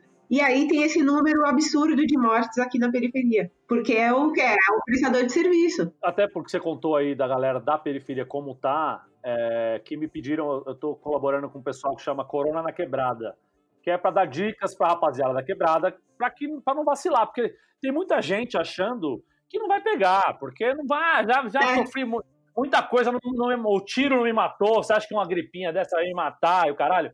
E aí os caras me pediram para fazer uma locução, inclusive para falar isso, para não, não compartilhar narguile, não compartilhar garrafa de, de, sei lá, de vodka com gosto, não compartilhar baseado, para manter distância na fila na hora de que for pegar a cesta básica, porque a galera não tá consciente ainda que o bagulho é sério, tá ligado? E ainda tem mais esse agravante que você falou, que é a pessoa que tem que trabalhar, ela sai da periferia, vai até o centro da cidade ou até as zonas ricas da cidade, frequentar a casa de bacana e acaba pegando o, o- a doença do bacana e le- levando de volta para a periferia. O bacana vai pro Albert Einstein e, e o cara da periferia tem que morrer no, na Nova Cachoeirinha, entendeu? Então é um bagulho, além de ser egoísta pra caralho, porque a pessoa pode muito bem lavar um banheiro, pode muito bem varrer a própria não vai casa, cair sua mãozinha. não vai cair a mãozinha né? Se você fizer isso, é egoísta pra caralho porque ela tá espalhando essa porra pra cidade inteira, porque as pessoas estão se arriscando saindo de casa e tá pegando, e pegando transporte público e fazendo todo, todo, É, todo esse caminho. E, e vale lembrar que a taxa de mortalidade da Covid está muito maior nos bairros periféricos. Muito mais. Muito, Brasil, Brasilândia é o, é o pico da, da- onde tem mais tem morte. E não, é uma, não, é, não são os bairros periféricos que tem mais casos. É, exatamente. A proporção Mas caso e morte é muito maior. que As pessoas morrem mais. Mas voltando a falar desse lance da, da empregada, tem, eu já indiquei ele aqui outras vezes no, no Braincast, inclusive em Qual é a Boa, eu falei dele em outro. O Leandro Assis Ilustre, no Instagram, ele faz uma série muito foda, que chamou Santos, que mostra essa, essa, essa relação do patrão com o empregado, como é muito diferente a vida deles e tal. E agora ele tá é fazendo ele tá fazendo uma série muito foda agora que chama Confinada, que é exatamente essa história. Uma mulher que tá na casa dela vivendo a vida de, de influencer e mostrando como a vida dela é perfeita, que isso é uma quarentena que vai passar, e que saudades de viajar pra Itália e não sei o quê. Mas ela tá com a empregada presa dentro do quartinho de empregada dela lá, porque ela não quer viver a vida real como a vida é. Então eu indico muito para vocês também, para quem tá ouvindo, fazer essa reflexão sobre, sobre tudo isso, porque é, é, um, é um quadrinho muito real e muito é um foco no estômago foda, assim. Então, o Leandro assim, ilustra, e lá dentro dele tem vários desenhos, e dentro desses desenhos tem essa série confinada, que é meio que assim, mostrando para todo mundo como é que funciona mesmo a, a cabeça do, do burguês brasileiro. Morreu o A, Marco. Belo. a- É, a burguesia derrubando o Marco. É, tá foda. Só pra completar o que o Marco falou, é, a série é do Leandro Assis e da Priscila Oliveira. Os dois assinam, assinam a série, confinada. Muito bem. Ô, Verônica, também queria te perguntar, para nós todos aqui, né, a gente gravou recentemente um Braincast sobre o papel dos influencers na quarentena, e uma coisa que a gente tem visto também são celebridades como a Maite Proença, glamorizando o serviço doméstico como se fosse um item de luxo, né? Teve o caso da Isis Valverde, que fez um vídeo sobre isolamento social, enquanto a empregada doméstica aparecia atrás e tudo. Ai, Enfim, vamos pôr aqui um vinhozinho que a gente merece. Você não, você Isso, sai pra, você isso. vai pra lá, Maria, sai. O vinhozinho aqui. Então é isso, assim, eu acho que são casos que, em vez de ajudar a pensar nessa situação das domésticas e dar o exemplo, né, dispensando os profissionais e mantendo o pagamento, como algumas pessoas fizeram, ficaram tirando foto aí, passando pano na janela. Ó, meu, eu tô aqui limpando minha janela, olha só o meu trabalho. Enfim, como que você vê essa situação agora, Bruno? Como que isso, como que pode ajudar essas, esses influencers, essas celebridades poderiam ajudar nesse momento? O que, que você acha que é melhor? Acho que, em primeiro lugar, um unicórnio morre cada vez que a imprensa dá lugar, dá espaço para dizer que fulano de 60 anos de idade está lavando a louça pela primeira vez. Pelo amor de Deus, né? Não, é, é, é, de uma vergonha tão grande quando a gente para para pensar que tem um espaço para essa pessoa se vangloriar disso, é, é muito surreal. É, eu acho que de todas as matérias, a que mais me deixou revoltada foi a da, da Lígia Cogos. Ah. Mãe de Paulinho, hum. né? Mãe de ah, Paulinho. Também. que família, né? Quando, que família, né, gente? Quando ela abre a clínica dela e ela receita, ela receita a cloroquina como profilaxia para a faxineira da clínica dela, para que continue funcionando ah. o negócio, sabe? É um negócio, é, é tudo tão absurdo. Então, essas pessoas, elas claramente não precisam está trabalhando nesse momento, a, a, a galera que está ali mostrando que a, a, a empregada está na casa, elas podiam pagar para a pessoa ficar em casa. Geralmente, quem está pagando é uma galera até um tanto quanto tão fodida como, como, todos nós, assim. É muito é, eu, sou, eu sou fudido, tô pagando minha, minha faxineira para ficar em casa e tô aqui Exatamente. passando meu moto na minha casa vida, entendeu? Quem tem muita grana não tá fazendo. Isso é muito maluco. Então, a, o pessoal, quando, quando fica mostrando esse tipo de coisa, é, acaba desumanizando um pouco mais a gente, né? Eu sempre, eu sempre falo que o, que o que a primeira coisa que a gente perde quando trabalha com, com limpeza é a identidade, é, é, é, a humanidade, porque a gente já não tem nome, a gente é a tia. E aí é, é a prova, a grande prova de que você não é ninguém. E aí esse, essa pandemia também mostra isso, né? As pessoas não estão nem aí, não querem saber. Você pode estar dentro da casa toda semana, ou de 15 em 15 dias da pessoa, mas nesse momento, ninguém tá nem aí se você tá vivo ou não, se, se tem leite pro seu, seu filho na sua casa, se você tem alguma coisa para comer, se você tem um lugar seguro nesse momento, porque querendo ou não, todo mundo tá dentro de um, de um AP, tá num, lugar ok. E às vezes essa pessoa tá lá num, num cômodo de 10 metros quadrados morando com mais quatro pessoas. E... e poderia ser justamente o contrário, né, Verônica? É. Poderia ser o um momento que, sei lá, a galera que tem essa, essa que deixa passar no dia a dia, que não, que não, que não pensa nisso, poderia estar tá pensando, porra, que foda, olha, olha a dificuldade do trabalho, valorizar o trabalho de quem presta esse serviço, puta, agora eu vejo como eu que estou tentando fazer, só me fodo e faço tudo errado. E ao invés dessa valorização acontecer, que poderia ser um momento que não só disso, a gente tem outros serviços, outras pessoas, outras coisas que, que nesse momento de pandemia a gente deveria estar tá valorizando, poderia valorizar, passa por uma experiência com potencial para valorização dessas coisas a gente escorrega e, e, e, tem seguido por caminhos contrários, né? Exatamente. É, para quem tem filho, então, é, cara, eu tô valorizando os professores agora num nível. É. Sim. Total. Depois de tentar dar uma aula pro meu filho, agora eu entendi qual é a parada. Se eu não consigo para um, imagina para 30, pelo amor de Deus. Pois é. Até uma matéria da Folha de São Paulo chamou de que várias famílias brasileiras aí de classe média, classe média alta, estão é, descobrindo essa economia invisível, né? Como a Verônica falou que não tem nome, né? A gente é, sempre olha, é uma economia toda que existe, a gente meio que não, não enxerga isso acontecer. Aí quando falta, né? É quando vocês acham que a gente vai passar a dar mais valor para esse tipo de trabalho, né? Ou, ou, as pessoas. Porque eu duvido, sinceramente, que vamos é, pensando num mundo onde tem uma vacina e a gente volta ao mundo normal, em que as pessoas vão querer dominar a faxina e fazer, né? Mas poderia existir uma valorização, né? Do trabalho, né? Vocês acham que isso pode acontecer? Dá pra gente fazer esse Pô, eu lembrei do, do, entre muitas aspas, o influencer que, inclusive, estava falando pra, pra empregada, né? Ah, lava aí meu banheiro, eu acho que 150 é muito podia pagar metade que tava bom. Ah, então, fazendo, fazendo isso nos stories, sabe? Eu acho sim. que. Eu acho que não. Ah, sabe, eu acho que não. Não, mas, ô, Verônica, até, até outro dia, outro dia não, faz um tempo já, eu até escrevi isso no Twitter, assim, até pra dar um toque pra rapaziada que é mais nova e não se liga nesse tipo de coisa. Porque a gente é Só difícil. um parênteses. Eu amo o tom paternal do Marco.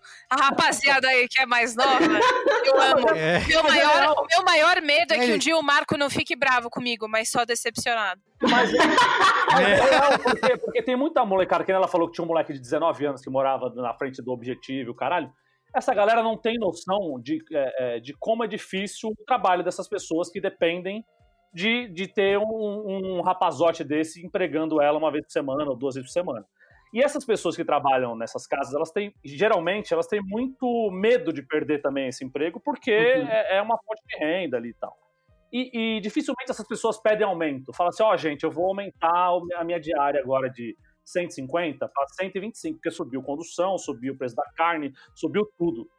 E, e eu o que eu escrevi no, no- no- na, na internet, nas internet, aí no, no Twitter, foi, rapaziada, não espera essa pessoa pedir o aumento, saca? Uma vez por ano, uma vez a cada seis meses, aumenta 15 reais no, no, no- ordenado dessa pessoa, aumenta 20 reais, porque isso no final do mês, se ela vai quatro vezes na sua casa durante o mês, é 80 reais a mais que ela vai ter para comprar carne, para comprar uma picanha se ela quiser fazer um churrasco no final de semana.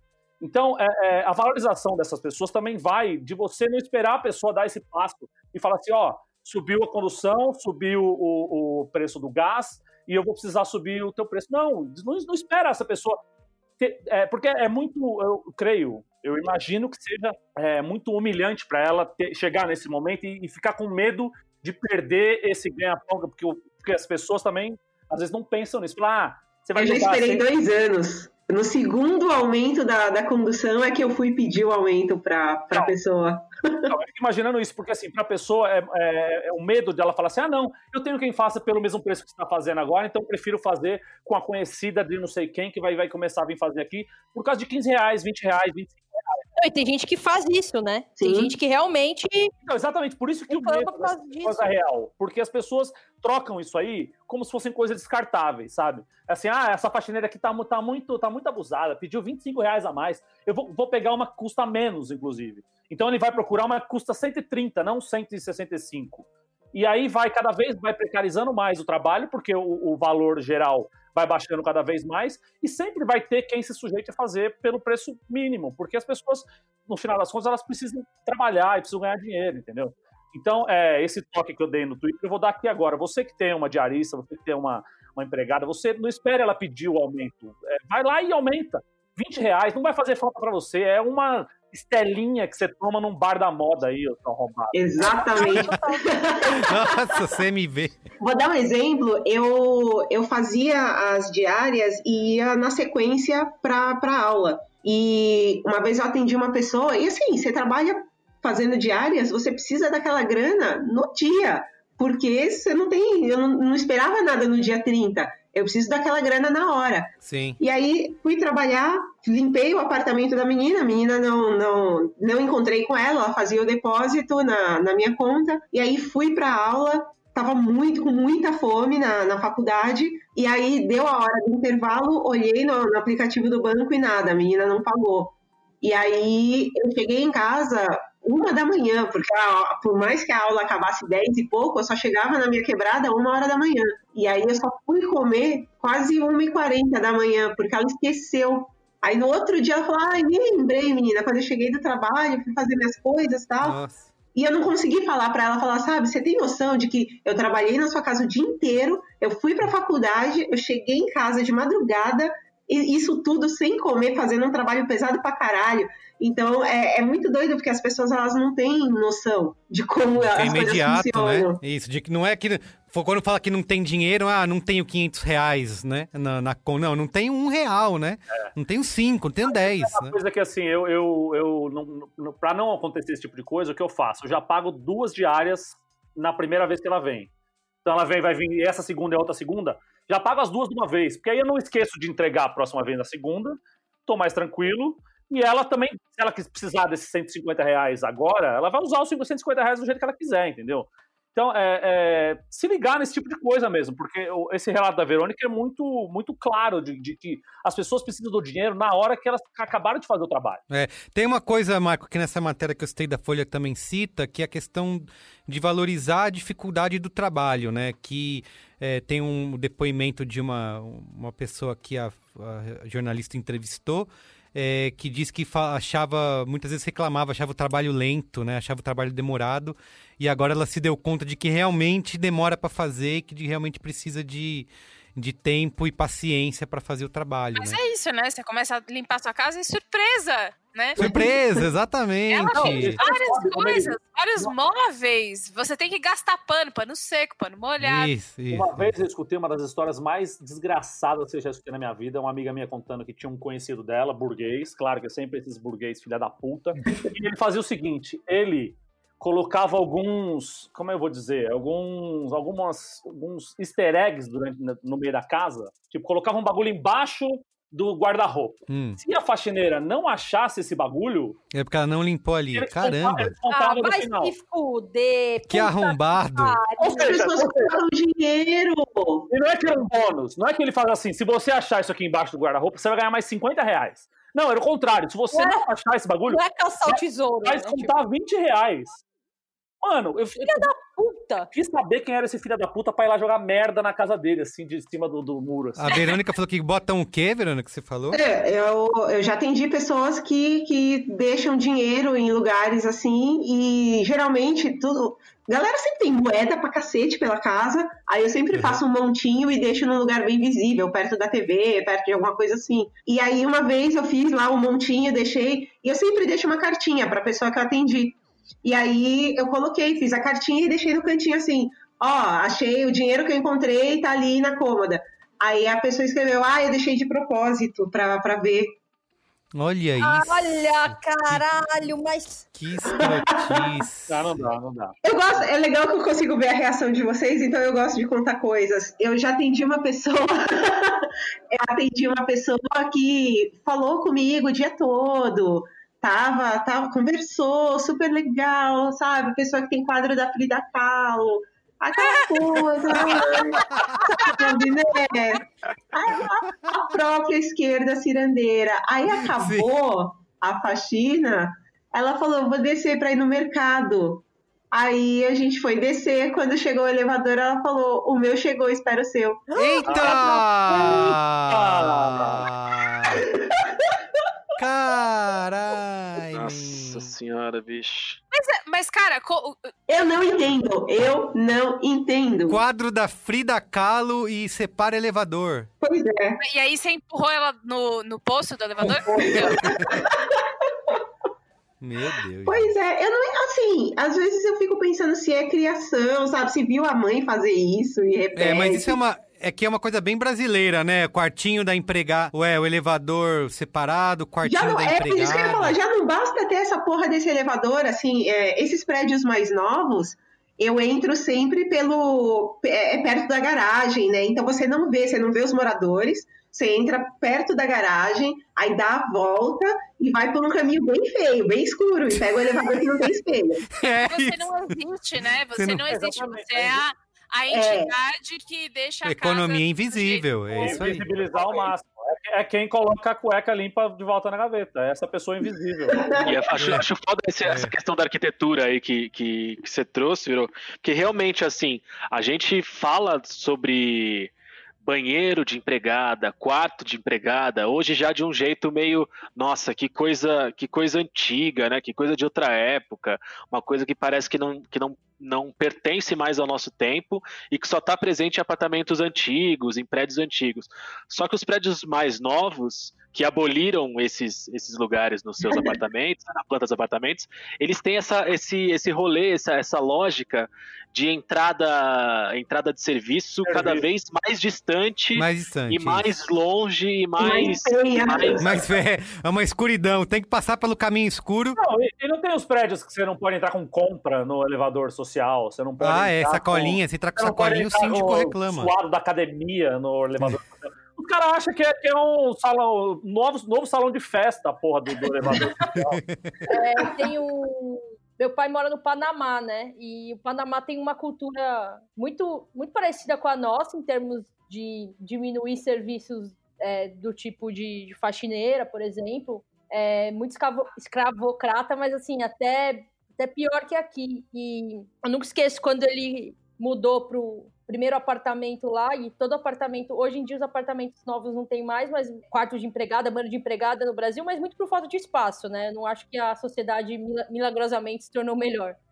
Mas lá no Panamá, os apartamentos de classe média têm banheiro de empregada e os banheiros de empregada têm chuveiro, não tem ligação elétrica. O chuveiro é frio. Caramba! É tipo próprio... esse, esse nível. É, a própria arquitetura do, dos apartamentos. Requintes de crueldade, né? Já, já impõe esse, esse tipo de, de mecânica cruel pra caramba. Assim, é muito, muito bizarro. Ó, eu queria, pra gente tentar terminar o programa num, num tom mais divertido, trazer de volta os nossos macetes, né? Nessa. E nossa, nossa experiência com, com a limpeza da casa nesse tempo de quarentena. E perguntar o seguinte: a Verônica falou que ela é a doida da limpeza, tá sempre procurando, né? Os cantos onde limpar. Eu queria saber quando. Qual é o limite da limpeza? Porque eu, às vezes, eu tô em. Às vezes eu tô em casa irritado, que tem, eu acabei de. A, a pia tava limpa, já apareceu o prato, o chão tava limpo, já apareceu migalha. Eu falo, meu Deus, não acaba, nunca vai acabar isso. E aí eu me irrito, e às vezes eu tento ficar mais. E falo, não, não é assim. Né, Carlos? Não vence, não vence. Ah, não vence limpar essa casa. Quando era criança, Enquanto houver vida, avó... haverá louça, né? É. é. isso que eu ia falar. Depois de qual é o limite do humor, agora qual é o limite é isso, da é, Exato, qual é o limite? Quando é que eu tô exagerando nas minhas reações? Quando eu falo, não, eu, gente, é assim, aceito. Esses dias eu deitei no, no sofá e fiquei olhando, e aí eu tenho um, um móvel onde ficam os brinquedos do meu filho, e aí, da, da posição que eu tava deitada no sofá, dava pra olhar embaixo e tinha pó. Isso. Eu tava assistindo um negócio muito boa. Falei, eu vou pausar. então. Eu vou empurrar o móvel e eu vou limpar. É isso. Aí eu pensei, não, ah, supera, assiste o bagulho que tá legal, fica de boas. Eu pausei e fui lá limpar. Porque você não. Exato, você não fica tranquilo, né? Você eu não pensando. Tá... assistir. É, não consegue se concentrar. Tá... O negócio tá ali, o negócio tá ali. A, a mesma coisa eu tenho com a bagunça de brinquedo lá em casa, né? Fala assim, não, é criança, né? Vai espalhar as coisas. Depois, no fim do dia, aí arruma. Não precisa ficar toda hora, né? Eu tentei botar uma regra lá em casa que assim, antes de começar uma nova brincadeira, termina outra. Então, se vocês brincaram com esses bonecos aqui. Nossa, mas você tem que ensinar isso aqui. Eu não sou assim até hoje. Então, exato, nem eu, nem eu. Mas falar, ó, já, agora vocês vão brincar com aquilo lá, mudou a brincadeira. Então, guarda essas coisas primeiro e depois vai. Eu tento fazer. Nunca funciona, só funciona na hora do videogame. Que na hora que quer jogar videogame, fala, não, só vai jogar videogame se guardar os brinquedos. Aí vai, todo mundo sai correndo, né? Porque a hora da TV vale qualquer coisa. Mas durante o resto não. Então eu tento falar. Quando é assim, ó, não. Relaxa, né? Eu tento fazer isso, mas tem sido. Tem uma é frase que uma amiga minha me falou esses dias, a gente estava discutindo justamente da permanência eterna da necessidade de faxina na quarentena, e ela falou que leu em algum lugar que eu achei muito boa, que era pra gente não confundir é, uma casa sendo habitada com uma casa suja. Hum. Tipo, o, o, uso constante Exato. da casa vai deixar coisas pelo caminho. Isso não significa que a casa está suja, ela está sendo usada. Tipo, a gente precisa estabelecer quais. É, até em termos de rotina, tipo, eu estabeleci. Eu, se fico aqui, eu quero passar aspirador nessa caralha dessa, desse chão cheio de pelo de gato todo dia. É. Eu passei aspirador ontem, hoje eu acordei e já fui varrer de novo, porque viu pó. Eu falei, não, a partir de hoje eu vou estabelecer quais os dias da semana que eu vou passar esse aspirador. Tipo, eu já percebi que a cada. É, tipo, tem que ser um dia sim, dois não. Caralho! É o... eu faço todo dia. Então, é, é, eu, eu, tive, eu, tive, a mesma coisa que você teve, só que para mim foi, eu estabeleci horas. Porque eu tava numa. numa Geralmente é uma sim, dois, não? Conta aí. Não, então, eu tava, eu tava numa noia que assim, eu acordo de manhã. E aí, para eu conseguir me concentrar, é aquela, aquela, aquele ditado de vó que casa, casa arrumada, cabeça arrumada. Eu não sei como é que é a ordem das coisas. Mas, tipo, comigo funciona desse jeito. Se eu tô em casa, eu vou trabalhar em casa, fazer as coisas de casa, eu não posso estar num ambiente desarrumado, ele tem que estar organizado. E eu tenho uma noia de, de perfeccionismo que precisa, não é só estar arrumado, precisa estar arrumado do meu jeitinho especial. então, então eu acordo de manhã cedo e aí as primeiras coisas que eu faço, eu, dou, eu lavo a louça, E aí, além de, de ter o prazer de ver a louça lavada, eu tenho a sensação de caralho, já fiz alguma coisa hoje. Se eu já fiz alguma coisa e não são nem nove da manhã, eu posso fazer tudo, eu não tenho limites. E aí eu acho que eu trabalho melhor. Agora, o aspirador, especialmente nesse período de. Eu sempre gostei de passar aspirador, eu não sei, deve ter uma memória afetiva de aspirador, uma coisa gostosa da infância, sei lá, mas eu sempre gostei de passar aspirador. É, além de ter, de ter o aspirador como noia de caralho, tem pó, e eu preciso tirar esse pó da minha frente, e nisso o aspirador robô tem uma, tem uma participação linda na minha vida, e é o meu grande companheiro, é a coisa mais bonita que já me aconteceu. Além disso, passar o aspirador, para mim, tem um, tem, um, tem um sentido terapêutico foda. É, e eu preciso estar passando também. Então, por isso que eu falei que eu acompanho o aspirador robô diariamente. Só que eu entrei nessa noia de falar assim, cara, eu não vou, eu não vou o tempo inteiro, porque às vezes eu, do nada eu levantava, pegava o Isso. aspirador e ia passar pela casa. É isso, exatamente. Entendeu? E, e, a, e a quarentena, o isolamento, no caso, me trouxe uma, uma, uma coisa que, assim, tem atividades, especialmente atividades de contemplação, de mais tranquilidade, que eu não consigo mais fazer tão bem.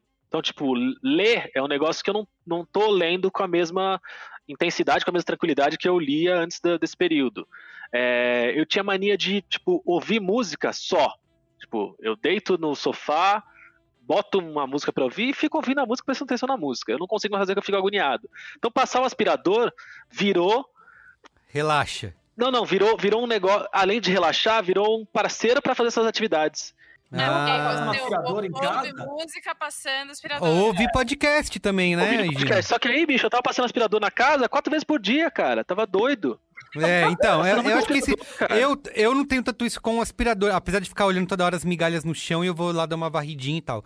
O que eu cabelo, tenho cara, cabelo. Você vê É, um cabelo, cabelo no chão lá em fala, casa "Cara, também é uma coisa." Se tem um cabelo nesse cômodo, eu preciso passar aspirador Em no tudo. cômodo inteiro. Porque se tem um cabelo aqui, tem pó em tudo e tá tudo cagado. Eu tenho É, isso com não aguento sabe? Eu fico o dia inteiro pegando coisas que não estão no lugar e botando no... E às vezes no- eu fico tirando coisa que tá eh, num lugar inadequado e colocando em outro lugar inadequado, entende? sabe? Você, por exemplo, você tem, tem uma peça de roupa, ela não tem pra onde ir porque ela ainda não vai ser lavada, mas também não vai voltar pra gaveta. Então, você tira ela de cima de um lugar, bota em cima de outro e fica ne- nesse É isso, é o looping. ventilador. Por isso que a Bia limpou o ventilador Eu tive- dela, pra colocar o bagulho em cima do momento- ventilador. Eu tive um momento muito triste com o aspirador de pó nessa quarentena, que foi completamente mudou assim um pouco. Por isso que eu falei, eu preciso, eu preciso pegar leve com o aspirador. Basicamente, o aspirador começou a ficar, antes de eu ter o aspirador robô, o aspirador começou a ficar aqui na sala, porque eu tava passando ele todo dia, ele é grande, Você e dormia aí eu com tinha que ele. ficar trazendo. Não. Fazia um carinho, pra... chamava pra jantar. Põe ele na cadeirinha, né? O aspirador começou a ficar aqui na sala, eu vesti ele. Não, tô brincando. e aí, Pôs roupinha. É, e aí eu, a cada, todo dia, eu tava passando aspirador, às vezes duas vezes por dia, e tava aspirando o sofá também uma vez por dia, porque os gatos ficam deitados no sofá, o sofá é de veludo, esse tecido aveludado, pega muito pelo e tá me irritando, esse bando de pelo no sofá. Peguei o aspirador, grudei o, o tubo, né? E ele tem duas saídas de ar. Na verdade, uma é uma saída de ar, outra é uma entrada de ar. Uma suga, a outra expele. Só que os dois têm um encaixe, um encaixe idêntico. Eu pus ali o rosquinho o negócio, fui pro sofá e tava aspirando. Os pelos estavam saindo, mas tava esquisito aquilo. Tava com um padrão esquisito. Eu falei, gente, mas esse aspirador, será que, será que já. Eu já acabei de trocar o filtro? Será que eu tenho que jogar de novo fora? Acho que não, é grande o, o saco, né? E eu tava passando o aspirador, passando, passando. A hora que eu olhei, eu não tava aspirando nada. Eu tava soprando ar esse Nossa, tempo todo. Espalhando pó pela casa. Você Muito tava espalhando ar. lado. O que, que eu fui fazer? Foi- aí eu peguei e aí eu, na verdade, tava espalhando, né? Tive que passar o aspirador na sala de novo. Lógico, trabalho. Aspirou o ar, né? Ficou jogando o aspirador em, em cima. Assim. Vocês sabem uma mania de arrumação que eu tenho? Eu não consigo deixar a toalha na mesa depois, por exemplo, das refeições. Ah, cala a boca. Eu preciso tirar a toalha, dobrar a toalha e guardar no armário. Porque se a toalha, se a toalha ficar ali na mesa o dia inteiro, pra mim é a sensação de estar bagunçado. A mesa tá posta o dia inteiro, você pode comer o dia inteiro, cara. Não, não, precisa guardar, dobrar e guardar. Precisa dobrar e guardar. Carlos Merigo tá correto. Só põe a toalha na mesa na hora de, da, da refeição. Depois Carlos Merigo está guarda. correto. É, Olha aí, eu, muito eu bem, não uso, obrigado. eu não uso nem a toalha, porque a, a toalha ela dá brecha pra esse tipo de comportamento que é esdrúxulo. Isso, pra Então, deixar eu tudo lá. Eu uso o jogo americano, Ah, que ele já pede uma retirada logo após É. o final da refeição. E aí, quando eu termino a refeição, o que, que eu faço? Tiro o jogo americano, dou uma limpadinha nele, rearrumo a mesa de refeição e o que, que eu passo na mesa? Baby wipes! Nossa senhora! Mas é... Seguinte, se é bom, se é bom pro cu de um bebê, é bom pro bebê também, entendeu? Você usa um por refeição, um baby wipe por refeição? Um baby wipes por refeição. É, privilegiadinho, né? Assim, Olha só. puta do baby, Mas, ô, cara, você pediu dicas. A dica Quero que eu vou dar dicas. dica da louça. Você falou, reclamou da louça e o cacete. A dica da louça. É arrumar a louça, não é? Principalmente, não, principalmente Arrumar pra- calma, calma. Arrumar a louça. Principalmente pra quem mora sozinho, como eu moro a maior parte do tempo sozinho, quando eu não tô com meu filho. E quando ele, eu tô aqui, como ele não cozinha também, então é tudo eu faço.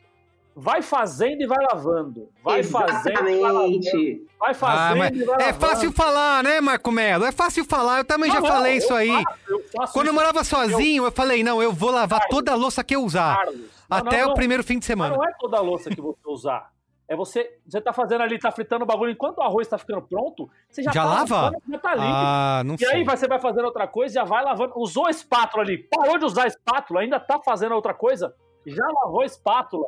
A hora que você vê, você come, você só tem um, um garfo, uma faca e um, um prato. Lá em casa, eu tenho essa mania de ficar organizando a louça, passo uma aguinha, deixa separado já de molho, né, pra na hora de Uma aguinha. lavar. Eu organizo. Lava o bagulho!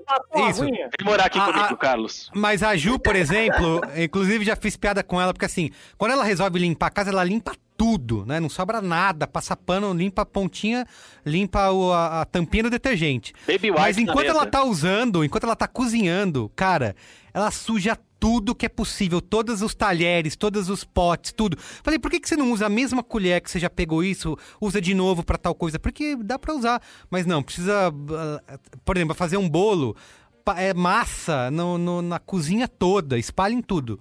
Então tem essa falta de É organização. na... diferentes estilos de gerenciamento da casa. É, Exatamente. exato. Então, Quando e eu a falo, louça eu- tá- quando a louça tá muito acumulada, eu tenho duas opções. Isso tem acontecido na quarentena. Ou eu lavo a louça, ou eu olho pra pia e procuro maneiras de adequar aquela louça àquele espaço pra um caber mais louça, pra caber mais louça de um jeito que aquilo pareça menos agressivo. menos que aguçado. É uma arte. Ou eu escolho frequentemente? Eu escolho a opção de arrumar a louça. Isso. Tudo bonitinho, os talheres vão todos dentro de um recipiente único, já deixo de molho. isso, isso faz muita diferença, cara. Faz diferença pra caralho, entendeu? Isso. ali a sujeira dos pratos, aí não junta bicho. E essa diferença de organização, eu não. Bicho. tem, que ficar, tem que ficar muito. Ficou meses, tem que ficar meses lá. Não. Não, não, não, não, não, não. Eu acho que Mas a o que gente tem que ter um limite aqui, velho. Quando a gente chegou no limite do inseto, eu acho que você Qual é o limite da sujeira quando aparece inseto? Parem de julgar meu zap. Outro truque do, jo- pro jovem. Depois eu Não, eu só queria dizer, antes do Marco falar, eu só queria finalizar dizendo, eu não posso, não tenho capacidade de julgar esse, essa gestão de organização aí da Ju, porque quando ela, ela, fa- ela faz essa bagunça na casa inteira, mas quando ela vai arrumar, ela arruma tudo. Então, eu, eu fico quieto. Então é isso, tem que respeitar essa diferença de gestão. Só isso que eu queria dizer. Vai lá, É Marco. preciso, é preciso respeitar a, a gestão, é isso aí. Isso tem sido- Ana, Ana mostrando Ensina. agora, o ouvinte não tá vendo. Ah, mas Mas essa gestão, a gestão da bagunça não tá tão boa aí também, Ana. arrumado, mas você vê que a pilha de trás eu já tinha feito ali a progressão da. Mas, É a hierarquia, né? ó, Hierarquia essa dos potes. A sua pia, a é grande. A minha pia só cabe o, o- o escorredor, a pia e tem um outro espaço que é onde eu uso pra cortar as coisas, pra fazer, pra fazer a comida. Mas a dica que eu vou dar pro jovem ou não tão jovem assim que mora sozinho é limite também o, o seu uso de, de coisas. Então é o seguinte. Deixa três pratos ali fora, fora do, da- do armário. Se tiver que Isso. tirar um quarto prato, guarda um que você já, tá, que você já, já usou. Aham. Porque você limitando, você evita fazer esse- essa, essa esse a junção de bicho em cima da sua pia, entendeu? Tem uma, Você usa um prato, eu falo assim, ah não, esse prato tá sujo, eu vou usar um limpo aqui. Aí você tira o limpo, aí você já sujou dois. Aí você, fala- aí você abre o armário pra pegar outro, daqui a pouco você usou todos os pratos. Quando eu casa. morava sozinho, eu só tinha dois pratos, porque não corria esse risco. tem uma coisa de, de louça que me pega também, que é o seguinte: é a, a capacidade máxima do escorredor. Porque Ah. você, tem uma, você tem uma louça que eu tem já ali- desafiei essa capacidade. Então, mas, mas aí que tá. Você tem, você tem a, a- uma louça completamente suja e cagada. Você olha, tá, porra, passando os bichos ali e tal, rato, gambá, Guaxinim. Ah, que nojo, puta que pariu. Aí tá tudo ali. Você fala assim, não, vou lavar tudo. Aí você lava tudo, Quando passa um aí rato, você- você lava. e aí você tem 80 quilos de, de, de louça suja que você lava para um escorredor que tem a capacidade de 10 quilos de louça. E aí você amontoa toda a louça para secar. Numa torre. Eiffel de, Isso de pra mim louça. Eu faço. É tão ruim quanto deixar a louça suja. Entendeu? A louça, a- o escorredor tem que ser respeitado, não pode ser sobrecarregado. Então você lava um pouquinho, bota no escorredor. Atingiu a capacidade máxima do escorredor, organiza a louça, deixa ela Seca. bonitinha, passa uma água, tira o excesso, para que os bichinhos não apareçam, inclusive. Mas deixa secando ali, e a- além de tudo, você precisa deixar espaço para o ar passar. Porque Senão não Sim, seca, né? a louça Não não seca seca milagrosamente, ela tem que deixar o ar Com a fluir. boca pra baixo, não vai deixar o copo com a boca pra cima. Exatamente. Nossa, isso Botou, é. botou o copo, botou o copo com a boca do copo virada completamente na, na pia, no mármore. Você pode sair do país já, porque você não merece viver nesse Brasil. Eu tenho aqueles aparelhos que você só põe o copo assim, ele fica meio Vocês 45 não têm graus. assim. noção do que. Porque aqui em casa a gente, a gente divide as tarefas, né? E eu tenho um pouquinho de problema de controle. Porque às vezes o Caio não faz as coisas do jeito que são. E você quer que ele Do faça. jeito certo, Do jeito digo. certo. né? O jeito, o jeito fioroto, né? Que. Então, assim. The Fioroto Way. Então, o que, que eu faço, né? Ele já sabe que eu faço isso, tudo bem eu contar. Eu espero ele terminar de fazer as coisas e aí eu vou e eu, eu refaço. Nossa, meu Deus, que Então, irritação, hoje, cara. hoje o que ele fez foi: é, chegaram as compras, eu tava higienizando as compras e ele estava estendendo a roupa. E um dos macetes para você estender a roupa sem passar é você estender as coisas já no cabide, porque elas secam retinhas. Hum, E- nunca fiz isso. É o que eu faço, camiseta, É o que eu faço, é o que eu faço. camiseta, camisa, é, tudo isso eu Esse é o jeito certo. eu seco Parabéns, tudo no cabide, porque inclusive já tira do varal e põe no guarda-roupa. E aí é, ele pôs as camisetas muito perto umas das outras e elas não iam secar, então eu esperei ele sair. E aí eu peguei as camisetas e aí eu coloquei do jeito que eu acho que é certo. E aí ele me pegou no pulo, que aí ele olhou, ele, ele tava na porta da cozinha, ele olhou pra mim e falou: Você foi refazer o que eu fiz? Aí eu falei, o que é pior, reclamar ou refazer sem a pessoa ficar E sabendo, aí né? ele, eu olhei e falei, não, é que sabe o que, que é? Ai, é que assim, ó. Não tem, não tem desculpa. É, é Mas só. você, fez, você fez o correto, porque senão ia ficar aquele que vai vestir a camisa e fica aquele de- cheiro de cachorro molhado o dia inteiro.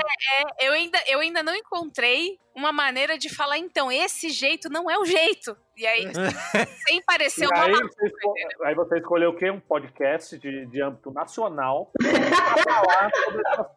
Ele isso, agora ele vai ouvir ele isso. sabe, ele sabe disso, porque eu reclamo com ele. ele. Ele faz isso, ele põe a coisa. Ele tem uma chaleira que ele faz o café dele, que é o café gourmet dele, e ele lava, e aí ele põe a bundinha do negócio pra secar no mármore molhado da pia. Tem uma coisa que eu não aturo em casa, é paninho de pia. Paninho de Paninho de pia molhado de... paninho de, Molhado 24 horas por dia, eu não paninho aguento. de pia, mas Isso é, isso aí é como se fosse pratinho de Petri do laboratório. É isso. E Petri Exatamente. O Covid, o Covid saiu dali, o coronavírus saiu de um paninho de pia. Você A pode ter certeza. A Verônica falou no começo do episódio aqui so- sobre o, o intercâmbio de informação que ela tem com, com, com as pessoas do mundo inteiro, né? Com as pessoas na, na, na Suécia, na Dinamarca, nos países que tem a renda per capita incrível, e tem a loja IKEA, que tem. que Onde tem IKEA é porque você tá dizendo. Assim, eu fico imaginando, eu fico imaginando é, o rodinho foi inventado, e o rodinho não é nenhum aspirador robô, né? Por que, que você vai enxugar a pia com um paninho? Nossa, Você não, não dá. passar um rodo, gente. Eu não consigo. É. Aliás, Paninho, coisas que ficam, eu tenho- coisas que ficam molhadas o tempo inteiro, eu não, não aguento. Fala aí, Verônica. Aliás, eu tenho sérias dúvidas se o Covid não veio da panela de um cliente que eu tinha que deixou resto de comida lá e ficou esperando o dia de eu ir e guardou a Meu panela. Deus. Caralho. Guardou a panela com comida? Cara, tinha. Não, não, é, não é uma exclusividade. Tem uma galera que espera, ela guarda a sujeirinha e espera o dia da faxina. Ah, velho. E aí teve essa pessoa do, do molho. Meu, era um molho de queijo. Ah, não! Quando eu assim, quando eu abri a porta do apartamento, já veio aquele cheiro. Eu fiquei pensando, a pessoa pe- esperou a semana, cara. Tem uma pe... Não, você abriu isso. Você abriu a porta do apartamento tem um cadáver aqui dentro. É Eu vou, eu vou tentar, eu vou tentar de uma forma muito resumida pegar o gancho na história e contar uma coisa. Primeira, eu, eu saí de Santos quando vim mudar pra morar em São Paulo com 17 anos, dividi apartamento com um camarada. E aí, primeiras semanas a gente já viu que não tava, não ia dar muito certo, mas du- durou um mês e meio. Mas porque principalmente por causa disso, o cara era porco e era do mal. E aí eu comia fora de casa todo dia, porque eu saía às 7 da manhã, voltava às 10 da noite e o cara cozinhava em casa. E ele cozinhava e às vezes ficava dois dias sem lavar nada. Então, eu, quando precisava usar a cozinha para qualquer coisa, tinha que me deparar com a louça suja dele. Reclamava e ele tava sempre cagando, ele era um cara bem blasezão. Rolou um negócio que, assim, julho, primeiras férias, ele saiu de férias e eu ia ficar em São Paulo porque eu tava trabalhando já. De perna quebrada, puta, puta fria do caralho. Ele foi embora numa sexta-feira, Aí eu lembro que eu, eu, eu fui pra Santos passar o final de semana, cheguei na segunda-feira em casa, o cara já, já ia ficar o mês inteiro fora. Quando eu cheguei na cozinha, tinham três panelas, um monte de prato, um monte de copo, com molho de tomate, macarrão, resto de café, uma caralho de coisa, num, num apartamento, uma cozinha minúscula. Aí eu olhei e falei, cara, eu não vou fogo. lavar isso. Aí você Que que tacou eu fogo e fiz? foi embora. Eu comprei, eu comprei saco de lixo de 100 litros, recortei, botei na porta, colei com uma, com uma fita, silver tape e isolei a cozinha. Passei um mês com a cozinha isolada do resto da Nossa. casa. Eu não entrei, eu não usei a cozinha, não usei a cozinha da minha casa. Fiquei um mês inteiro. Eu comia fora, fazia as coisas que precisava fora, comprei garrafa de água para tomar água. Não usava a cozinha. Só pro, pra não lidar com aquilo. Eu falei, não vou lidar com essa merda que não é minha. Aí o camarada chegou, né, no- na volta dele depois de um mês, e viu aquilo ali, só lavou, e o cara nunca mais falou comigo direito, eu nunca mais falei direito com ele. foi um mês, foi um ano ainda, porque isso foi nos primeiros seis meses, a gente ficou um Quando ano abriu o isolamento depois desse um mês, tinha o que lá dentro? Tinha Gremlin, né? Cara, devia ter, mas eu não lidei com isso Você porque não não, era meu, não era meu. Ele que teve que lidar. Ô, Verônica, conta mais histórias escabrosas aí pra gente, vai. Queria. Não, a galera, a galera é louca. então, tinha, tinha, tinha uma pessoa que ela tinha nojo de cabelo molhado. Aí o que, que ela fazia? Ela desembaraça o cabelo tomando banho e gruda na, no, no azulejo do banheiro. Ai, meu Deus. E deixa lá. Nossa. Tipo, artes na parede, né? Não, aí você chega lá, tem um primo it grudado na parede. Ah, e eu tenho, eu tenho uma coisa pra falar que eu já vi no Twitter da Verô. Louça faz parte da faxina que você deixa pra faxineira, sim ou não? Vocês deixam? Como assim? Tá perguntando pra quem? Pra nós? Não, não, não. Mano, Quando eu você- deixo. Às vezes eu deixo. Quando, quando a, a Joana vinha aqui, às vezes eu deixava, mas eu não sentia que era parte da faxina dela. E eu ficava. Tipo, eu falava, Joana, eu deixei louça hoje, desculpa. Mas eu não acho que é a louça do dia anterior. É, assim, eu já deixei um pouco, mas sempre tem uma. Quando tá demais, arruma, né? A minha avó sempre fez isso, né? Ela sempre arrumou a casa antes do dia que a faxineira ia, porque ela não queria passar vergonha com a casa bagunçada. Então Cara, sempre eu, arrumava. eu tenho um pouco disso também, e eu não sei até que ponto é saudável também, porque. Sei lá, cara. Perto do cara que deixou ali um monstro de É. queijo dentro da panela, tá ótimo. É, tem um. Tem um Eu cobrava por limiar. período. Então, Ah. eu, eu cobrava por seis horas. Então, se a pessoa quer deixar uma caralhada de louça lá e eu vou levar uma hora e meia pra lavar tudo aquilo, ela que sabe. É uma horas. outra coisa mais importante que eu poderia fazer que vai deixar de ser feita. Mas, no meu entendimento, cara, não é, não é o trabalho da faxineira. O pa- a- o- a pa- passar roupa também é uma coisa que não tá inclusa, né? Muita gente acha que tá. Muita gente acha que tá e não tá, não tá. É, roupa é outro departamento, né? Pô, a não ser que você faça um acordo com a pessoa. Tanto que uma galera, mais co- pela uma galera faz e cobra a parte. Cobra a parte que eu saiba. É isso mesmo. É. Porque às vezes você vai passar a tarde inteira passando roupa, né? Sim, imagina dentro de um período de faxina ainda passar roupa, não, não Passar tem. roupa. Se for um Faria Limer que só tem camisa Não. e calça social, Camisa, né? camisa que é aquele azul Faria Lima. Isso, aquele azul Faria Limer, tem que passar Pelo tudo menos o aquilo lá. colete não precisa passar, né? Senão vai pegar fogo naquele nylon. Derreteu o nylon colete. O colete. Olha, o que mais pra gente uma poder pro história, é uma história que é bizarra, assim, eu, eu quando eu converso com, a- com as pessoas, é, uma coisa que eu percebi, a, a pessoa ela tem a necessidade do trabalho, ela tem ali a, a, a questão dela com a limpeza da casa, mas o que eu percebo muito é também a necessidade do- da pessoa de estar pagando alguém porque ela é melhor do que essa pessoa. E quando eu, eu chego. a- primeiro, quem me chama porque me viu na internet já sabe como eu sou.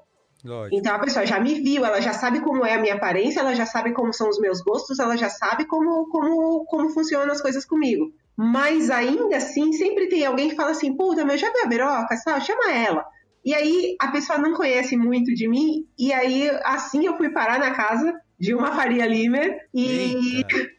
eu cheguei na casa dela e foi muito engraçado, porque ela. A gente tava conversando, sei lá, eu, ela tinha algum livro, alguma coisa, e aí eu fiz algum comentário. Primeiro que ela ficou meio assim, tipo, como é que você conhece essas coisas? Claro, porque se eu. Tipo, meu Deus, você sabe ler? Caramba. Aí depois veio o. a- a- o que me irritou, na verdade, quando eu- ela viu o meu celular, ela falou: Você não acha que esse celular é muito bom para uma faxineira? Meu Deus! Nossa, não, não. Aí, assim, depois que ela viu o celular, ela passou o resto da tarde me incomodando. Então eu, eu percebi que o que pegou foi o telefone. E muitas pessoas falam a faxineira de iPhone. Isso me irrita loucamente. As pessoas ficam putaças por causa do Ô, celular. Verônica, você acha que faxineira merece pra Disney? Cara, no dia, da, no dia da fala do Paulo Guedes, eu tava em Foz. Que ele Uhum. falou, pô, faxineira não tem Viajando. que ir pra Disney, né? Tem, tem que ir pra Foz. E eu pensando, Ah, filho da puta, é verdade. filho da puta. Porra, velho. E, e isso também, sabe, quando já aconteceu, eu tive um, um período em que eu achei que o caminho, o caminho natural do Faxina Boa seria virar uma empresa de prestação de serviço. E aí eu percebi que não era a minha pegada, eu não sou empresária, não ia rolar. Mas eu fiquei um período com uma galera trabalhando, foi legal. É, ver as meninas da quebrada fazendo grana, voltando a estudar, consumindo. Puta, foi muito bom, foi um ano muito legal. O ano passado foi, foi foda nesse sentido.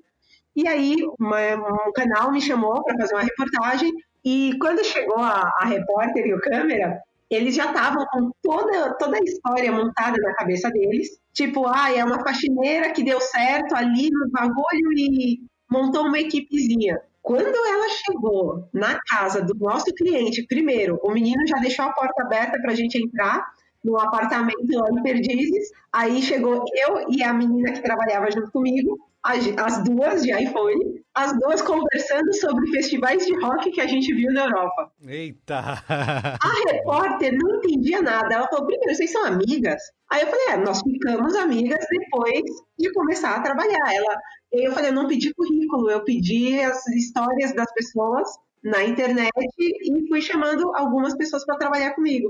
E gostei dela e ela começou a fazer as faxinas também. E aí ela falou: mas o cara deixou o apartamento aberto assim e vocês entram? Eu falei: sim, toda semana.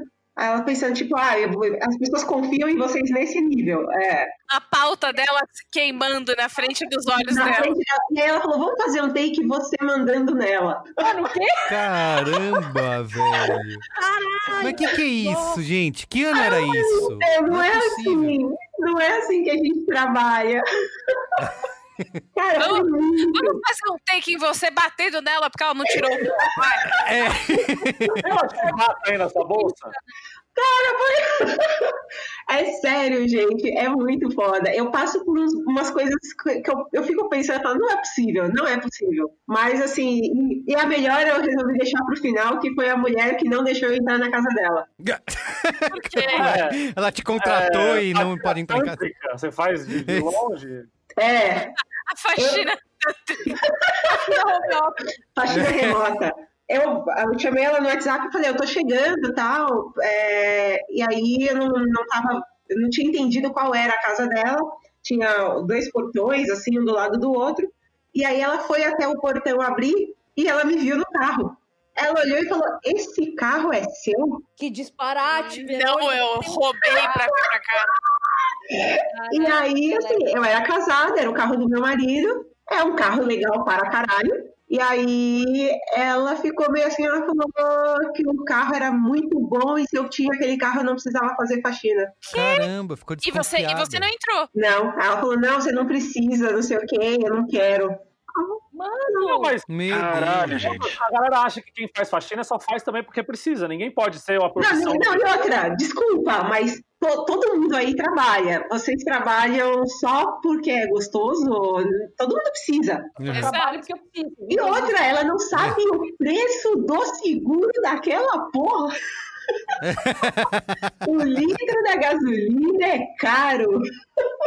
Mano, essa, essas histórias da Verônica, elas deram uma luz nova aí pra capacidade de, de arrombamento do ser humano. É, exatamente. Não, mas isso foi um grande, é um, um grande, a grande raiva dessa galera que tem do Lula e de todo esse período dos anos PT no Brasil de inclusão dessa daí, galera né?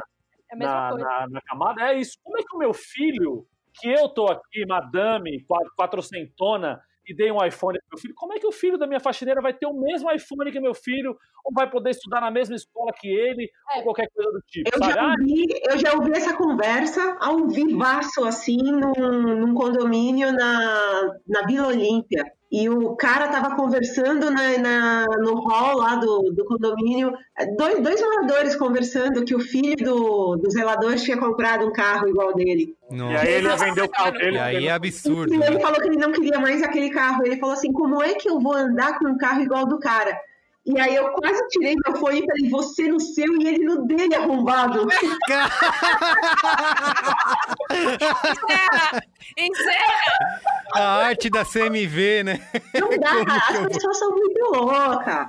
É, Mas assim, eu, é, quando eu comecei a fazer faxina, realmente, assim, eu comecei num, num momento de, de extrema necessidade e eu morava, eu morava num, num barraco e passava, tava passando fome.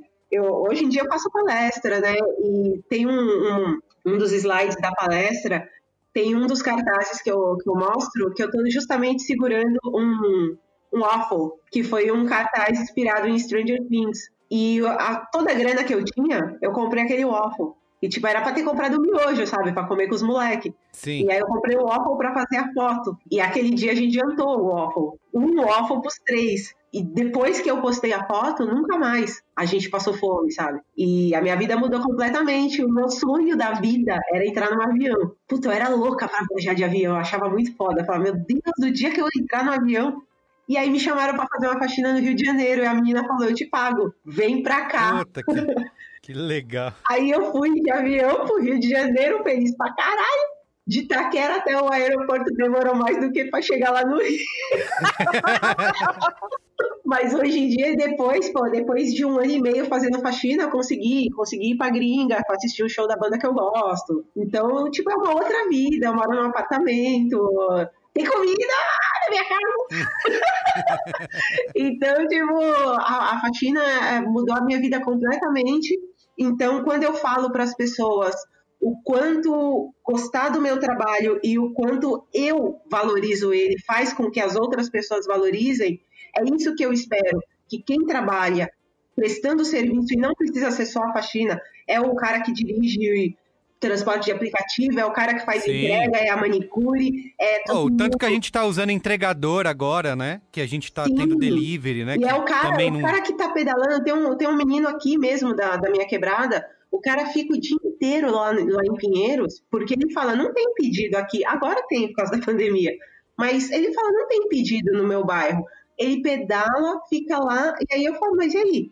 Ele fala, ah, faço xixi no, no, no barzinho, é, como o que dá, e às vezes eu não volto, porque se eu voltar, eu vou ter que, que me deslocar de novo e vai dar trabalho. E aí ele fica na rua dois dias, porque não vai compensar para o cara voltar para cá. Então, é, e são pessoas que depois você pede o aplicativo e você não sabe o quanto esse cara tá ganhando. Esse cara tá dois dias em casa para poder fazer mil, mil e duzentos reais no final do mês. Então, quando eu comecei a fazer faxinas, antes disso eu trabalhava num call center.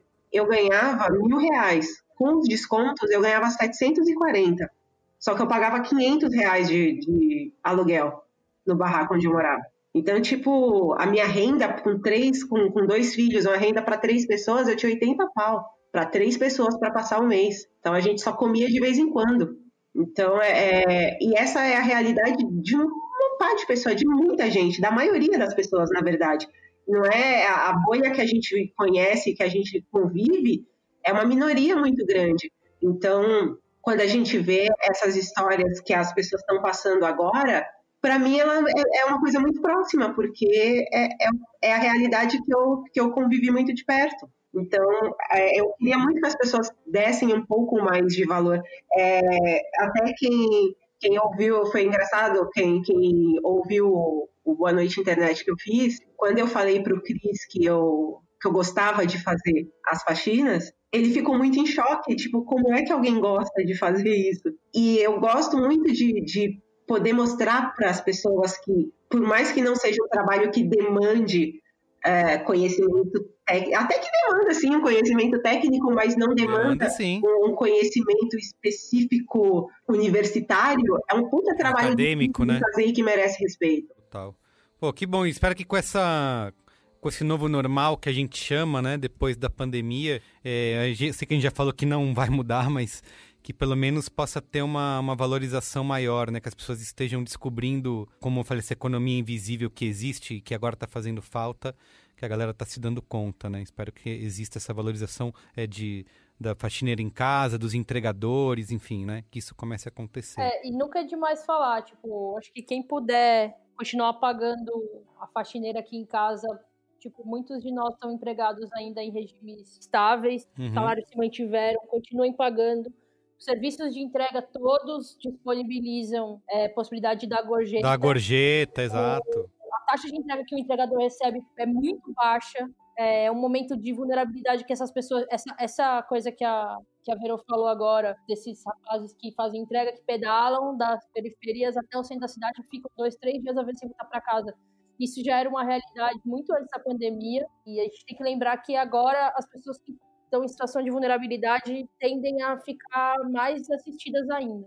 Tipo, todos os aplicativos estão dando, é, tem mecanismos para a gente poder dar gorjeta. Ah, e se puder, dá em dinheiro pro cara na hora. Porque você não sabe também se, se é. a porra do aplicativo tá, tá garfando um pouco, é. Exatamente. Eu acho que a gente precisa olhar mais ao redor, se a gente não olhava tanto, sabe? Tipo, tem uma. Tem, tem outros mundos, né? E, tipo, se, a, se a gente tem mecanismos de tecnologia que estão, em muitos casos, se tornando, sucateando muitas profissões, como é o caso dos aplicativos de entrega, se a gente vai usar eles porque a gente quer, porque a gente precisa, que a gente também olhe para as pessoas que estão prestando esse serviço para a gente, porque, sei lá, não está fácil para ninguém, mas para a maioria das pessoas está muito mais difícil. Boa.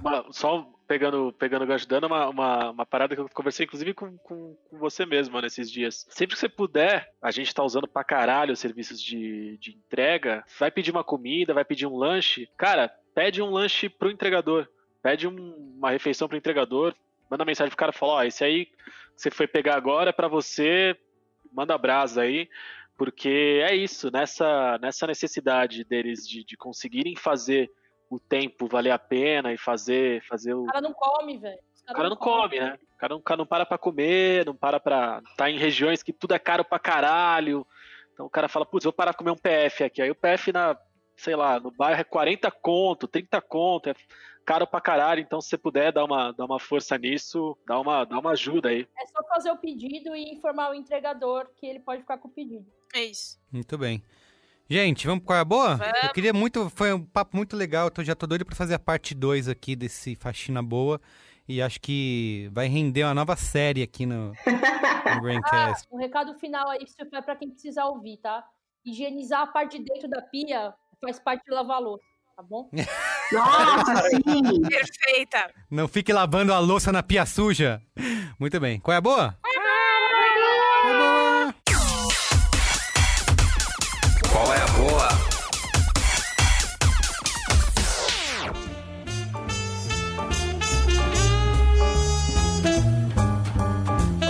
quer começar? Eu já tenho o meu, posso começar? Pode, vai lá. Eu tenho. Eu recebi essa semana e vai sair resenha no site do B9.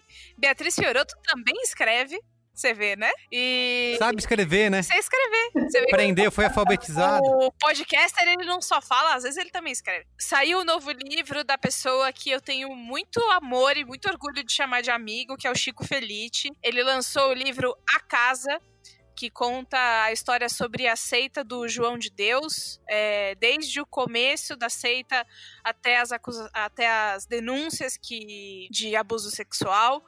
Eu sou uma pessoa que tem muita sensibilidade com esse assunto, eu acho que muitas pessoas têm. E eu não gostaria de ler um livro sobre isso, só que o Chico é diferente. Desde que ele lançou Ricardo Ivânia, que foi é, a história do, da figura que a gente conhecia aqui em São Paulo como o Fofão da Augusta.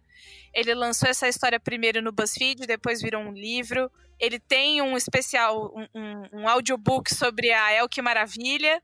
E agora ele tem a casa que eu estou mostrando aqui no vídeo, que você de casa não está vendo, mas quem está comigo aqui está. É... Quem assina, quem assina Brancasteria Gourmet tá vendo, porque quem assina Brancasteria Gourmet consegue através das ondas de som que entram na cabeça dela, materializar essas coisas que a gente Holog- fala. Hologramas, hologramas. E aí, por que, que eu não tive medo de ler uma história tão pesada? O Chico, ele é um dos jornalistas mais éticos que eu conheço. É por isso que eu gosto tanto de ter ele como pessoa próxima. O Chico tem uma ética que eu acho impecável. Além da, Nunca falou isso do Marco Melo, hein? Eu chego lá, eu chego lá. além da escrita dele ser muito linda, é, o Chico tem um, um flow de escrever que é muito gostoso, não dá vontade de largar o livro. É, jornalismo literário não é nada fácil de fazer. Ele fez, ele passou muitos meses pesquisando, fazendo isso. Eu acho que, na verdade, acho que foi mais de um ano. É, eu lembro quando a gente saiu para almoçar uma vez que ele tinha saído direto de uma entrevista com uma das vítimas do João de Deus. Ele estava super cansado. Ele lançou esse livro agora na quarentena. Ele não pôde fazer lançamento em livraria. Ele fez até uma live. E é como se fosse um Wild Wild Country, para quem assistiu, versão BR. Eita, a série saindo aí. É, então. É, a Casa, de Chico Felice, tá pela editora Todavia. Eu recomendo muito. E logo menos tem resenha completa com tudo que eu achei desse livro, além de, pelo amor de Deus, comprem lá no b9.com.br. Muito bem. Show. Eu vou aqui, hein, gente. Vou falar de um documentário que tem na Netflix, saiu agora esse ano, chama LA Originals. Ele fala da cena chicana de Los Angeles, que se desenvolveu muito ali nos anos 90, principalmente por causa de dois caras. Esteban Oriol, o famoso Steve-O, não o Steve-O do Jackass, outro Steve-O Olha original. o, o sotaque, como é que é? Esteban Oriol. Oi, Ese, era, un tío que vivía ahí en Los Ángeles y era turmén de Cypress Hill, de House of Pine, de Blink 182. Posso fazer, posso fazer o qual é, qual é a boa todo em espanhol. né? Olha ele, é bilíngue, O poliglota. Marco começa a falar espanhol, bicho, eu já, eu já fico. É foda, foda. Essa cena ticana de LA, ela era algo muito marginalizado e muito essas coisas de, de, de pecha mesmo. Como tinha aqui, lembra da época dos rolezinhos, que a galera não podia ver a galera da, da periferia dentro do, Sim. do shopping e tal? Do shopping. Em Los Uhum. Angeles tinha essa coisa que era a cultura das gangues ticanas, que eram, que eram olhadas muito como marginais apenas, né? E esses dois caras, o Esteban Oriol e o Mr. Cartoon, que é um cara que... O Esteban Oriol, ele foi tour manager do Cypress Hill, House of Pain, Blink-182, e além de tudo, como ele estava sempre junto com esses caras, ele acabou virando o fotógrafo oficial e o cinematógrafo oficial dessa galera. Porque ele era um cara que estava junto com eles o tempo inteiro, e com uma câmera na mão, seja de, de gravação ou seja de foto. E o Mr. Cartoon é um cara que começou no grafite, então ele espalhou essa cultura é, ticana por Los Angeles inteira, pelos grafites, e ele migrou para as tatuagens. E ele virou um cara muito famoso por fazer tatuagem, pri- primeiro na, na galera ali da, da comunidade dele, do entorno dele, e ele começou a tatuar uns caras que viraram grandes astros. Então você ter uma tatuagem do Mr. Cartoon virou um símbolo de status, assim, é, os caras viajavam os Estados Unidos inteiro para ir tatuar com ele e tal. Então conta a história da- da- do surgimento dessa cultura ticana de LA, dos, dos lowriders, aqueles carros que ficam pulando e tal, e a partir da história desses dois caras, que, que em um momento se cruzam vão andando, a, a- história vai andando junto ali, um do lado do outro, e, no, e mais pro final, assim, eles dão uma separada por, por uma série de motivos que aí vocês assistem o documentário e vejam. LA Originals está no Netflix, tem aí uma hora, uma hora e vinte, e é muito, muito, muito legal, pra- principalmente para quem se, se interessa pelo tema. Quem não se interessa pelo tema, vê porque é muito divertido você, você lembrar dessa época. Eu achei do- que você ia mandar pra puta que pariu. É isso. Quem não se interessa que se Quem não se interessa vai tomar no cu. é. Não, pra começar, tá errado quem não se interessa, mas quem não se interessa, mas quer, quer saber mais disso aí, assiste essa porra aí e não enche a porra. Quem mais? Posso falar? Vamos lá. É, Semana passada, uma das minhas dicas foi. Foi. Foi uma dica meio decepcionada, né? Que foi, Foi. o disco do Gil com o Baiana System, que eu tava com uma expectativa gigantesca e, e aí. Putz, não, não chegou, não atingiu, mas muito provavelmente porque eu tava com essa, com essa expectativa altíssima. Tanto que durante a semana, pós primeira ouvida, eu ouvi durante várias vezes, inclusive muitas delas lavando louça. Eu cheguei ao ponto de ter uma faxina pra fazer a louça pra lavar que eu ouvi quatro vezes seguidas o disco. Eu quero gostar. quatro- Eu vou gostar. É. E nessas quatro ouvidas, além de deixar a casa um brinco, eu passei a, a gostar bem mais do disco, foi um, foi um processo interessante. Mas aí, aí talvez ainda nessa, nessa vontade de continuar me conectando a Gilberto Gil e amando ele e tudo que ele faz, o universo me trouxe de forma não proposital a descoberta do programa Amigos, Sons e Palavras. Que o diacho do Gilberto Gil apresenta há dois anos já no Canal Brasil, eu não fazia a menor ideia que existia. Que é um programa de entrevista do Gil com amigos. E aí, como é que o programa funciona? O Gil recebe uma pessoa para bater papo, ele começa o papo tocando uma música, e a pessoa quase sempre já se debulha de emoção de ver ele tocando ali na frente dele naquele momento, e aí ele engata uma conversa que faz sentido, né, a partir da música. Só que, cara, Imagina que assim, o Gil, né? Conversar com o Gil já, já deve ter sido um negócio transcendental e, e mágico e místico desde quando ele tinha 20 anos de idade. E agora o Gil tá cada vez mais, mais senhor. Então, muitas das conversas também passeiam ali pela mente dele cada vez mais vasta e incrível. Então, tem conversas que saem de lugar nenhum e vão para um lugar que você não faz a menor ideia, mas Você transitam assistiu por... o do, dele falando com a Rita Lee? Não vi esse ainda. Tem o Eu dele não- com a Rita Lee. A Rita Lee também já tá bem veinha, Ixi, né? a Rita ali já foi. Você você vê que essa conversa vai pra lados que você não sabe pra onde É, vai. só que, só que é isso que é, é- é incrível também por isso, porque tem conversas que, que, que poderiam, se elas se mantivessem no tema de uma forma muito alinhada e muito roteirizada, eles não, não teriam o charme, a fluidez e, e as possibilidades que eles acabam gerando na conversa. Cara, eu tô achando incrível, tô achando uma das coisas mais gostosas de se assistir na, na TV brasileira dos últimos tempos, e eu, eu não vi tantos assim. Foi nesse programa que ele cantou com a neta dele, cantou Refazenda com a neta dele, acho que tem, acho que é nesse programa aí. Em uma das a participações. Flor, acho que não sei não se foi, cara, porque não tem nenhum episódio que, que tenha ela, ou que me parece que tenha.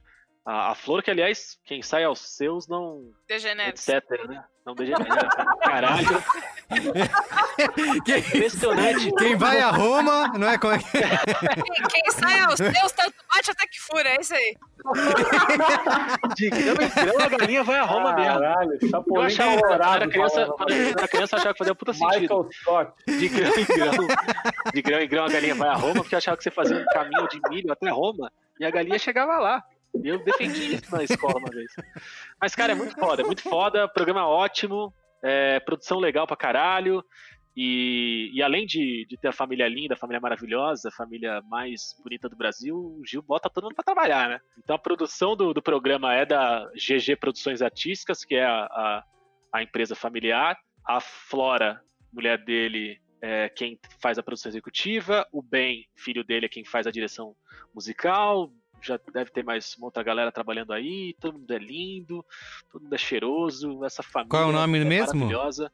O programa chama Amigos, Sons e Palavras. E também, pegando carona no- na dica que eu tinha dado na semana passada, só que agora pro outro lado, eu tinha falado que, no, no caso, o disco que eu, que eu recomendei é uma união de Gilberto Gil com o Baiana System. Então, a parte do Gil já tem uma dica nova, e a parte do Baiana System tem uma dica nova também, que essa foi trazida por um sensacional é, ouvinte, a nossa audiência, a audiência mais bonita do Brasil, foi o Lucas Lanzoni. Ele falou que tinha sido uma de- uma decepção o disco do Baiana com Gil, mas que o disco Futuro Dub, uma versão remasterizada, remixada, com dubs do Buguinha Dub, do disco Futuro do Baiana System. E cara, que coisa gostosa, que coisa maravilhosa. É aquele som pra você dar play, depois você já tá viciado, sabe de cor cada acorde, cada passagem, cada notinha do disco do Baiana, você vai nessa versão do Buguinha Dub, nessa versão maravilhosa, transcendente, feríssima do disco Futuro, o Futuro Dub. Procure no Spotify. Às vezes sem vocal, às vezes com mais instrumento, às vezes um instrumento mais alto que o outro, às vezes tira uma coisa, bota outra. Tudo muito gostoso, dá um som diferente e ajuda a criar o mito do Baiana System, a banda mais poderosa do Brasil. Uau! Muito bem. Quer, quer você, Verônica? Aí, eu vou. Eu acho que eu tenho uma missão na Terra que é espalhar a palavra da minha banda favorita, que é o Tool. Então, a minha dica é o último lançamento do Tool, que foi um, um disco que demorou 13 anos para ficar pronto. Ele saiu em Chinese agosto. Democracy do Tool, né? É o Chinese Democracy do Tool, meu Deus do céu. E ele ficou, ele foi lançado em 30 de agosto do, do ano passado. Foi assim, um, pare, é, parecia um Réveillon pra, pra galera que é, que é fã da banda. E é, é uma banda complicada, é, as letras são esquisitas, as músicas são longas, então todas as músicas têm, têm cerca ali de, de 10 a 15 minutos, mas é muito, é muito gostoso de ouvir. E foi a banda que me fez ir lá para o outro lado do, do mundo para conferir o show deles, porque eles nunca, nunca vieram para cá. E, na verdade, nunca nem. eu Acho que um disco deles foi lançado aqui nos anos 90 e só.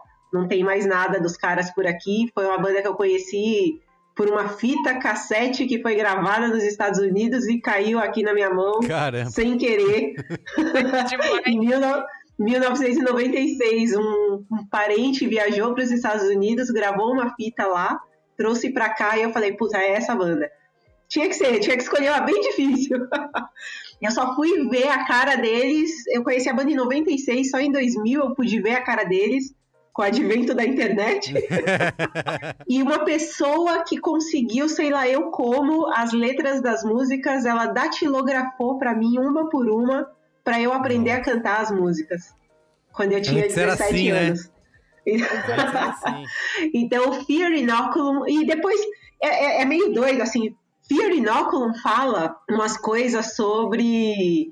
sobre a. É, é meio doido, cara. Fala sobre a imunidade e alguma coisa de você se manter longe um do outro e não sei o quê. E aí depois eu fui ouvindo, ouvindo, ouvindo. Eu, caralho, bicho. Os caras. Os caras. Tem uma música que chama Pneuma. Uma música Eita. que chama. Tem outra que chama Corona. Tem outra que chama. Sinistro. Que- A, a, a co- a cantora Corona canta numa música. O refrão, e o refrão de Fear Inoculum é Bless This Community. Olha aí. É, é bizarro, é bizarro. Os caras previram. A pandemia é, um- é uma jogada de marketing para lançar isso.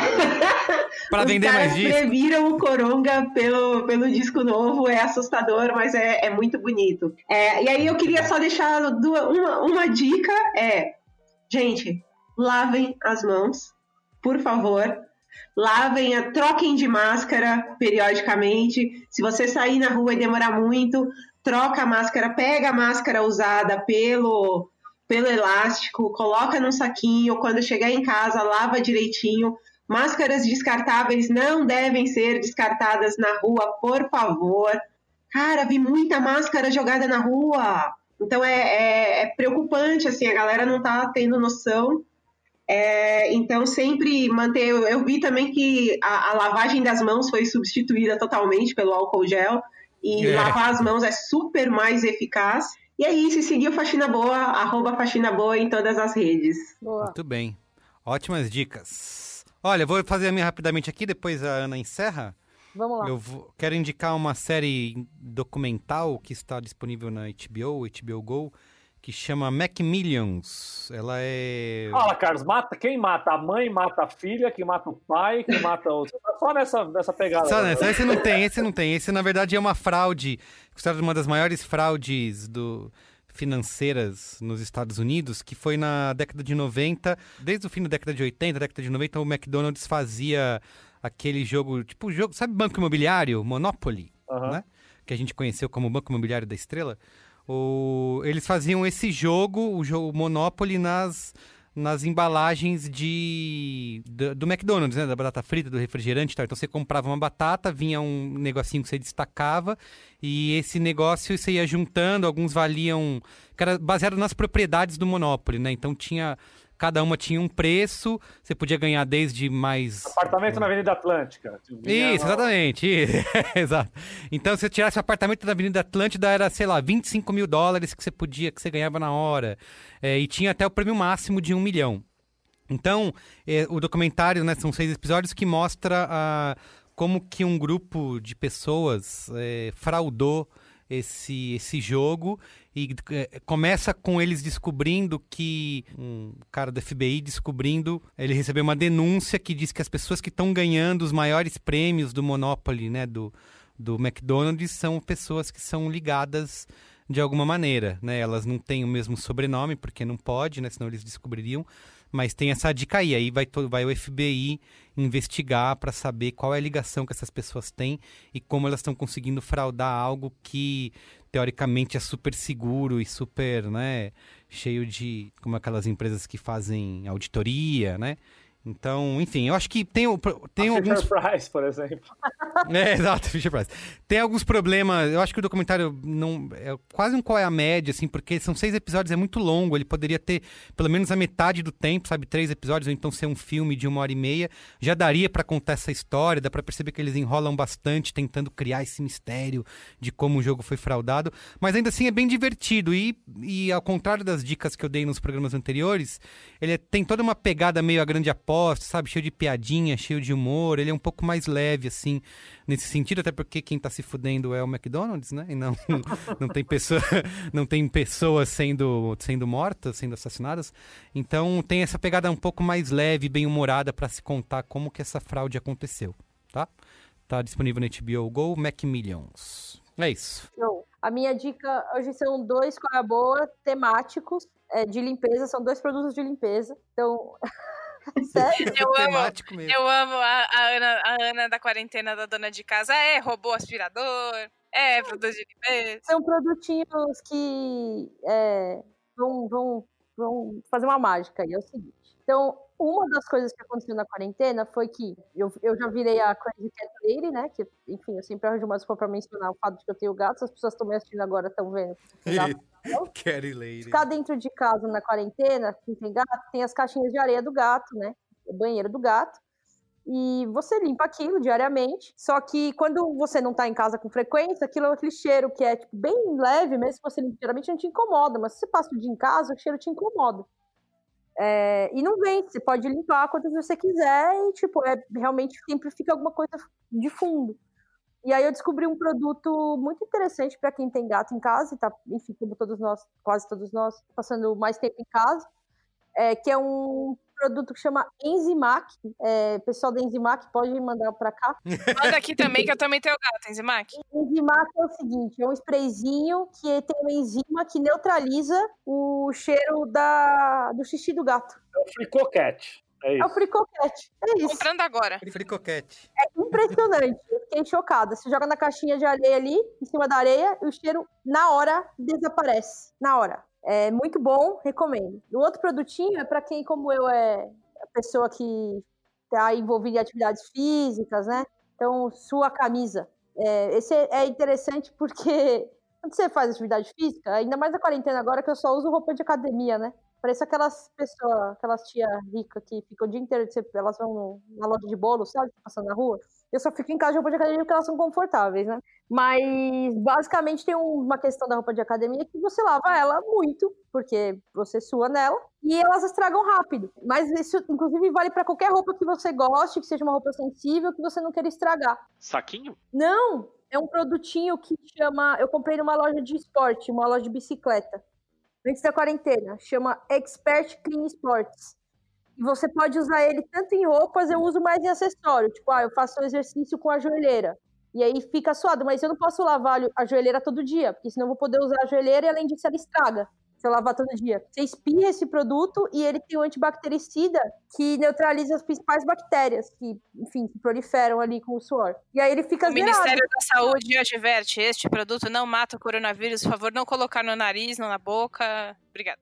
É isso mesmo, não mata o coronavírus, tem que lavar as mãos, tem que lavar as roupas pra você sair na rua. Mas pra, pra usar aí nas peças de roupa que você não quer lavar com tanta frequência, porque são peças que você quer conservar, é uma boa pedida. Olha, foi muito sério as minhas dicas, minhas dicas hoje. Animal. Quais são os nomes? Repete aí pra gente. O primeiro chama Enzimac e o segundo chama Expert Clean Sport.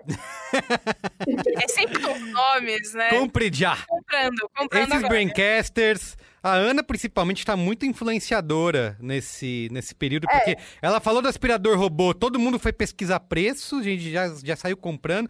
O Marco falou do mop, todo mundo saiu atrás, disse É, que a precisa gente ter é mop, senão... Então tá meio... Recebidinho que é bom nada ainda. Exatamente, manda recebidinho aí pra nós, marcas. Minha dica dessa semana é a Ferrari. É aí. Carro muito bom. Apartamentos de mais de 100 metros quadrados. Apartamentos de luxo na Avenida Atlântida. né? Muito bem, gente. Obrigado, viu? Valeu, muito valeu, Carlinhos. estar com Obrigada, vocês, Verô. gravar com Obrigada, Verô. vocês. Obrigada, gente. Valeu. Foi demais. Obrigado, Verônica. Muito bom, hein? Venha mais vezes. O Braincast é uma produção B9, apresentado por mim, Carlos Merigo, hoje na companhia de Bia Fioroto, Ana Freitas, Marco Melo, Luiz Higino e Verônica Oliveira. Eu faço a coordenação geral junto da Juva Lauer e da Cris Bartz. A produção é da Bia Fioroto. Apoio à pauta e pesquisa, Iago Vinícius. A edição é de Mariana Leão, com supervisão de Alexandre Potashev e apoio de Andy Lopes. A identidade visual do Johnny Brito. Coordenação digital, AG Barros, Pedro Estraza, Lucas De Brito e Iago Vinícius. E o atendimento e comercialização, Raquel Casmala, Camila Maza e Thelma Zenaro.